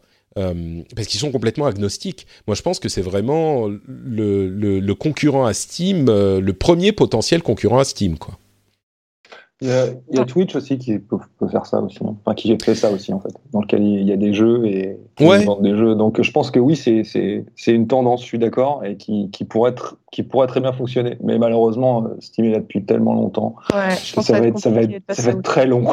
Bah, je pense pas qu'ils vont, je pense pas qu'ils vont remplacer Steam demain. Mais par contre, pour devenir un gros deuxième store, euh, Twitch, le truc, c'est que l'expérience est vraiment une expérience web. Donc oui, tu as l'application Twitch sur laquelle tu as les jeux que tu as si tu es Twitch Prime. Mais les gens vont quand même généralement sur le web. Là, les gens ont l'habitude de déjà lancer l'application Discord. Donc le, pas à faire est plus, plus court, quoi. Ouais, non, je suis, je suis d'accord, mais c'est, mm. c'est, enfin, c'est leur modèle à eux, quoi. Maintenant, euh, c'est effectivement, je suis d'accord avec toi, ils, ils vont pas remplacer demain ce qui mm. existe, c'est, c'est, juste pas possible. Et puis au bout d'un moment, ça va saturer tout ça. Quoi. Trop, Mm. trop, de- trop, trop de trucs. À, enfin, il va y avoir trop d'endroits où choper ces jeux. Il va falloir tout centraliser. Quoi. Donc, donc les Mm. nouveaux acteurs qui arrivent là-dessus sur la vente de jeux, moi je les T'y crois pas trop, toi. J'y crois pas trop, non. Mm. Ou alors faut avoir moi, très très solide. J'avais trouvé aussi leur, leur argumentaire était assez bancal euh, sur la manière dont ils le vendaient sur leur blog post. Euh, parce que donc là, leur argument, c'est de dire euh, euh, notre sélection sera ultra éditorialisée, euh, ce sera le meilleur du jeu euh, qui a pu sortir ou qui va sortir et tout et tout. Et leur argument, c'était genre oh là là, tous ces jeux qui ont pu sortir, auxquels vous n'avez pas eu le temps de jouer, et ben grâce à vous, maintenant, vous allez pouvoir y jouer. Mais si j'ai pas eu le temps avant, pourquoi est-ce que j'aurais le temps maintenant d'y jouer? Enfin, je trouvais que le, Ouais, Enfin, ça tenait pas, l'argument, quoi. euh, L'argument il ne tenait pas du tout. Enfin, Mm. je dis, bah oui, bah, si j'ai le temps d'y jouer, je peux toujours y, aller, y jouer sur Steam ou Ou ailleurs. sur Switch. Ou sur Switch, oui. par exemple. Enfin, voilà, je trouvais que c'était un peu, euh, un petit peu bancal. Après, le côté éditorialisation, oui, c'est vrai que c'est ce qui manque un peu, euh, un peu à, À Steam, ouais. Garder le meilleur du meilleur avec des conseils de l'équipe et tout. Enfin, tout un peu le côté libraire. Euh, pourquoi pas C'est vrai que c'est- ce qui manque à Steam. Donc, ils peuvent se vrai, ouais. différencier là-dessus. Euh, bah, à propos de Steam et des concurrents, euh, Good Old Games a lancé une campagne euh, qui dit fuck DRM et qui explique pourquoi les DRM c'est vraiment pas bien. Ce qui est pas faux, ils ont pas tort dans le principe, mais j'ai l'impression d'y voir euh, un effort vraiment de Good Old Games de se démener pour essayer de faire comprendre leur message alors que tout le monde s'en fout. Oui. Et parce que dans les faits, tout le monde s'en fout malheureusement parce que les DRM sont pas suffisamment contraignants pour euh, que les gens se rendent compte des menottes que ça représente. Euh, je dis ça, mais moi, ça me dérange pas non plus vraiment les DRM, si je suis honnête. Et, et donc, je suis pas certain que cette campagne euh, ait beaucoup d'effets. Mais, mais il continue à se démener, ce qui est, ce qui est bien. Il faut que quelqu'un se batte pour ça, mais faut avoir un cheval de bataille pour exister. tu sais. c'est ça. Non, mais c'est exactement ça. Et le cheval de bataille de, de Good Old Games, c'est, bah, nous, on n'a pas de DRM. Donc, mais Voilà. c'est incroyable parce qu'en théorie, il vaudrait largement mieux acheter ces jeux sur Good Old Games que sur Steam. Ah Parce oui, que tu les as sans DRM, t'en fais ce que tu veux, ils sont maintenus. Enfin, aujourd'hui, avec l'application Good Old Games, c'est aussi bien que Steam, sauf que t'as pas de DRM. Et pourtant, le, le confort d'avoir tous mes jeux au même endroit est plus important que, euh, le fait de. Ouais. Non, mais t'as raison en fait. Ouais. Mm. Ouais, ouais. Euh, Valve a- est en train de lancer visiblement un- une plateforme de streaming. Alors il y a eu un bug qui a diffusé un test de euh, du tournoi du tournoi international de Dota 2 il y a quelques jours. Ils ont dit oui non mais c'est juste un test machin. Peut-être qu'ils vont se lancer en concurrence de de, de, de Twitch. Ce qui là aussi, moi je prends un petit peu la même approche que toi, euh, enfin que vous en fait avec euh, le Discord qui vend des jeux. En fait, le, le streaming de Steam existe déjà, et il s'appelle Twitch. Toute la communauté y est, donc je suis pas certain que les gens aillent ailleurs. Mais Ah bah Ouais, sinon, en parlant, de, en parlant de Twitch, je ne sais pas si vous avez vu passer cet article qui était, il me semble, sur Bloomberg, euh, comme quoi Amazon aimerait un peu décloisonner Twitch, euh, que ce soit plus seulement le repère euh, des nerdos, mais en gros que ça devienne une plateforme vidéo beaucoup plus large à la YouTube. Ah. Euh, et euh, quitte à un peu à arroser euh, des influenceurs, etc., pour qu'ils fassent des célébrités, pour qu'ils fassent des vidéos sur Twitch. oui, Donc, tout à ça, fait, oui. ouais. Ouais, il y avait, ça me il y avait paraît ça, après, là encore, bon courage pour rattraper vraiment. YouTube. Mais voilà, qui voudrait un petit peu ouvrir que Twitch soit pas seulement le rendez-vous des gamers, euh, mais que ce soit un petit peu, voilà, que ça s'ouvre à d'autres, à d'autres univers. Moi, je dirais que c'est pas impossible en théorie, mais c'est hyper compliqué à bien packager au niveau communication, au niveau message, au niveau marketing, Euh, parce que la communauté Twitch est très particulière, très bah, justement cloisonnée, et, et, et y amener d'autres gens, euh, ça peut. Alors, soit ça peut fonctionner, et effectivement, ils ont un potentiel euh, pour petit à petit amener les gens euh, sur Twitch et amener les gens de Twitch à regarder d'autres choses que du jeu. C'est possible, mais il faut y aller lentement et prudemment. Mais s'ils se plantent, euh, ils peuvent euh, complètement aliéner leur communauté Twitch et en même temps euh, donner une image déplorable de Twitch au reste du monde. Donc c'est très délicat, quoi. Je sais pas si, si c'est. Après, euh, je pense qu'il faut pas, enfin, aussi leur volonté, tu vois, ils pensent pas à leur public, ils pensent surtout aux annonceurs.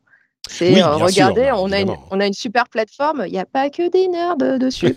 Il y a aussi euh, des gens à qui vous pouvez vendre euh, du parfum et, Hmm. et des, des, des je sais pas quoi d'autre. Enfin, toi, parce que c'est vrai que maintenant, même si les joueurs, ben, ils consomment, ils achètent des choses, ce sont des êtres humains.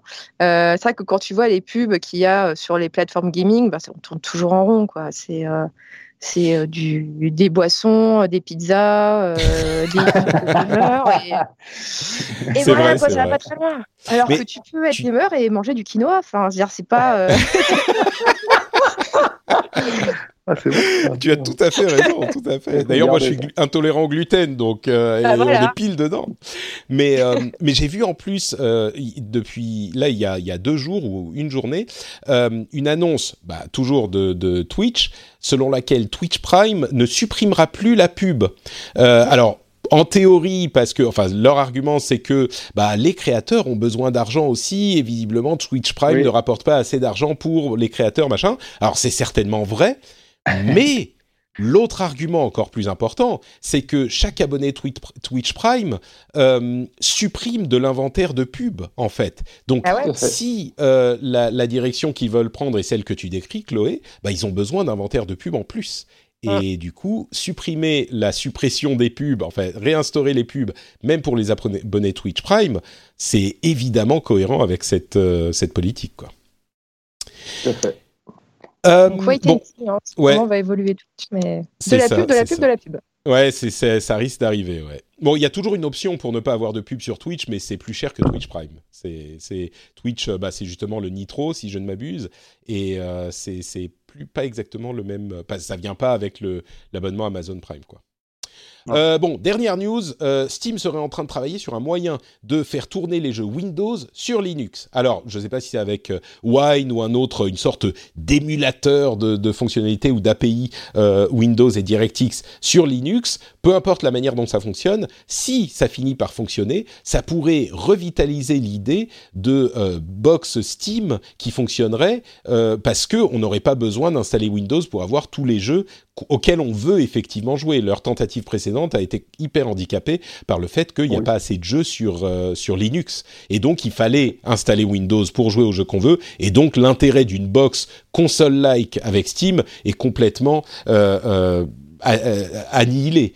Alors que là, si on peut faire une sorte d'installation pratique de Linux qui fait tourner que les jeux, on n'a pas besoin d'acheter ou d'installer Windows, c'est plus simple, ça, ça simplifie le truc et ça pourrait fonctionner. Bon, on a déjà donné les Steambox, on a vu ce que ça donne, mais Ouais. Deuxième chance, peut-être que ça sera la bonne. Peut-être. Non. Je vois la, Voilà. la- la- la- le doute euh, envihir votre regard et je le comprends bien, mais peut-être. On va être poli, Bon. on va pas commenter. Voilà. Voilà, c'est ça. Non, mais le, mar- le marché est saturé. C'est vrai, c'est vrai. Bon, bah Non. écoutez, on, arrive donc à la fin de ce passionnant épisode. Merci à tous les deux d'avoir euh, parcouru ce petit bout de chemin vidéoludique avec moi. Avant de se quitter, toi. Euh, j'aimerais vous donner l'opportunité de nous dire où on peut vous retrouver sur l'Internet. Euh, commençons avec, euh, avec Chloé. Est-ce que tu as un, compte Twitter, des activités internetiennes où les auditeurs peuvent te retrouver? Alors, j'ai un compte Twitter, donc c'est W underscore Chloé. Et sinon, bah, vous pouvez me retrouver sur le Figaro.fr, rubrique, alors deux rubriques différentes, rubrique technologie et rubrique média. Parfait. Et je mettrai les liens euh, vers le compte Twitter dans les notes de l'émission, comme toujours. Euh, Lallet, on connaît son compte Twitter aussi, c'est Emeric Lallet, Ah oui. euh, tout Tout à simplement. fait, c'est ça. et, Ah et où est-ce qu'on te retrouve d'autres euh, également tu, peux me, re- tu peux me retrouver sur, sur les, les trois sites dont je t'ai parlé. Aussi un petit peu sur Jeux Actu en ce moment. Très bien. Donc. Voilà. IGN, Millennium, jeuxvideo.com, enfin tout, ce- le groupe, il est présent partout, il laisse ses, ses empreintes partout. c'est ça, mes petits doigts velus. Voilà, merci beaucoup euh, à tous les deux. Pour ma part, c'est Note Patrick sur Twitter, Facebook, Instagram. Si vous voulez des commentaires sur euh, les jeux auxquels je joue ou des photos du plus beau bébé du monde, c'est c'est- les deux euh, sont sur tous ces comptes-là. Euh, et si vous voulez commenter tout ce qu'on a dit, vous pouvez venir sur frenchspin.fr où il y aura les notes de l'émission et vous pouvez commenter si on a dit des choses intelligentes, vous pouvez nous féliciter. Si on a dit des choses un petit peu moins intelligentes, vous pouvez nous le, nous le mentionner également, évidemment. Ça nous fait toujours plaisir de discuter avec vous. On vous remercie donc de nous avoir écoutés et on vous donne rendez-vous bah, dans une quinzaine de jours pour un nouvel épisode. Ciao à tous Salut Ciao.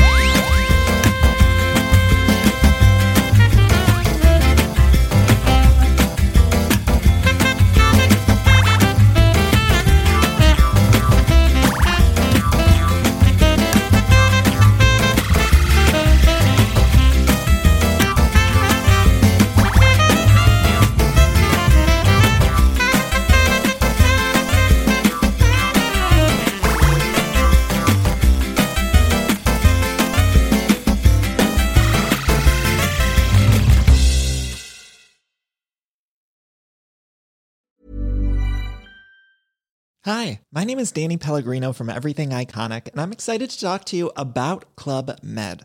Club Med operates beach and mountain resorts and is the best all inclusive getaway for families. They have Club Med Punta Cana, their flagship family resort, and many other options in Mexico, the Caribbean, and around the world. Club Med are the pioneers of the all inclusive concept, which is the best way to vacation. Great for families, groups, or even solo travelers looking for land and water sports, delicious food, and a place to make unforgettable memories. Visit clubmed.us, call 1 800 Club Med, or your travel advisor.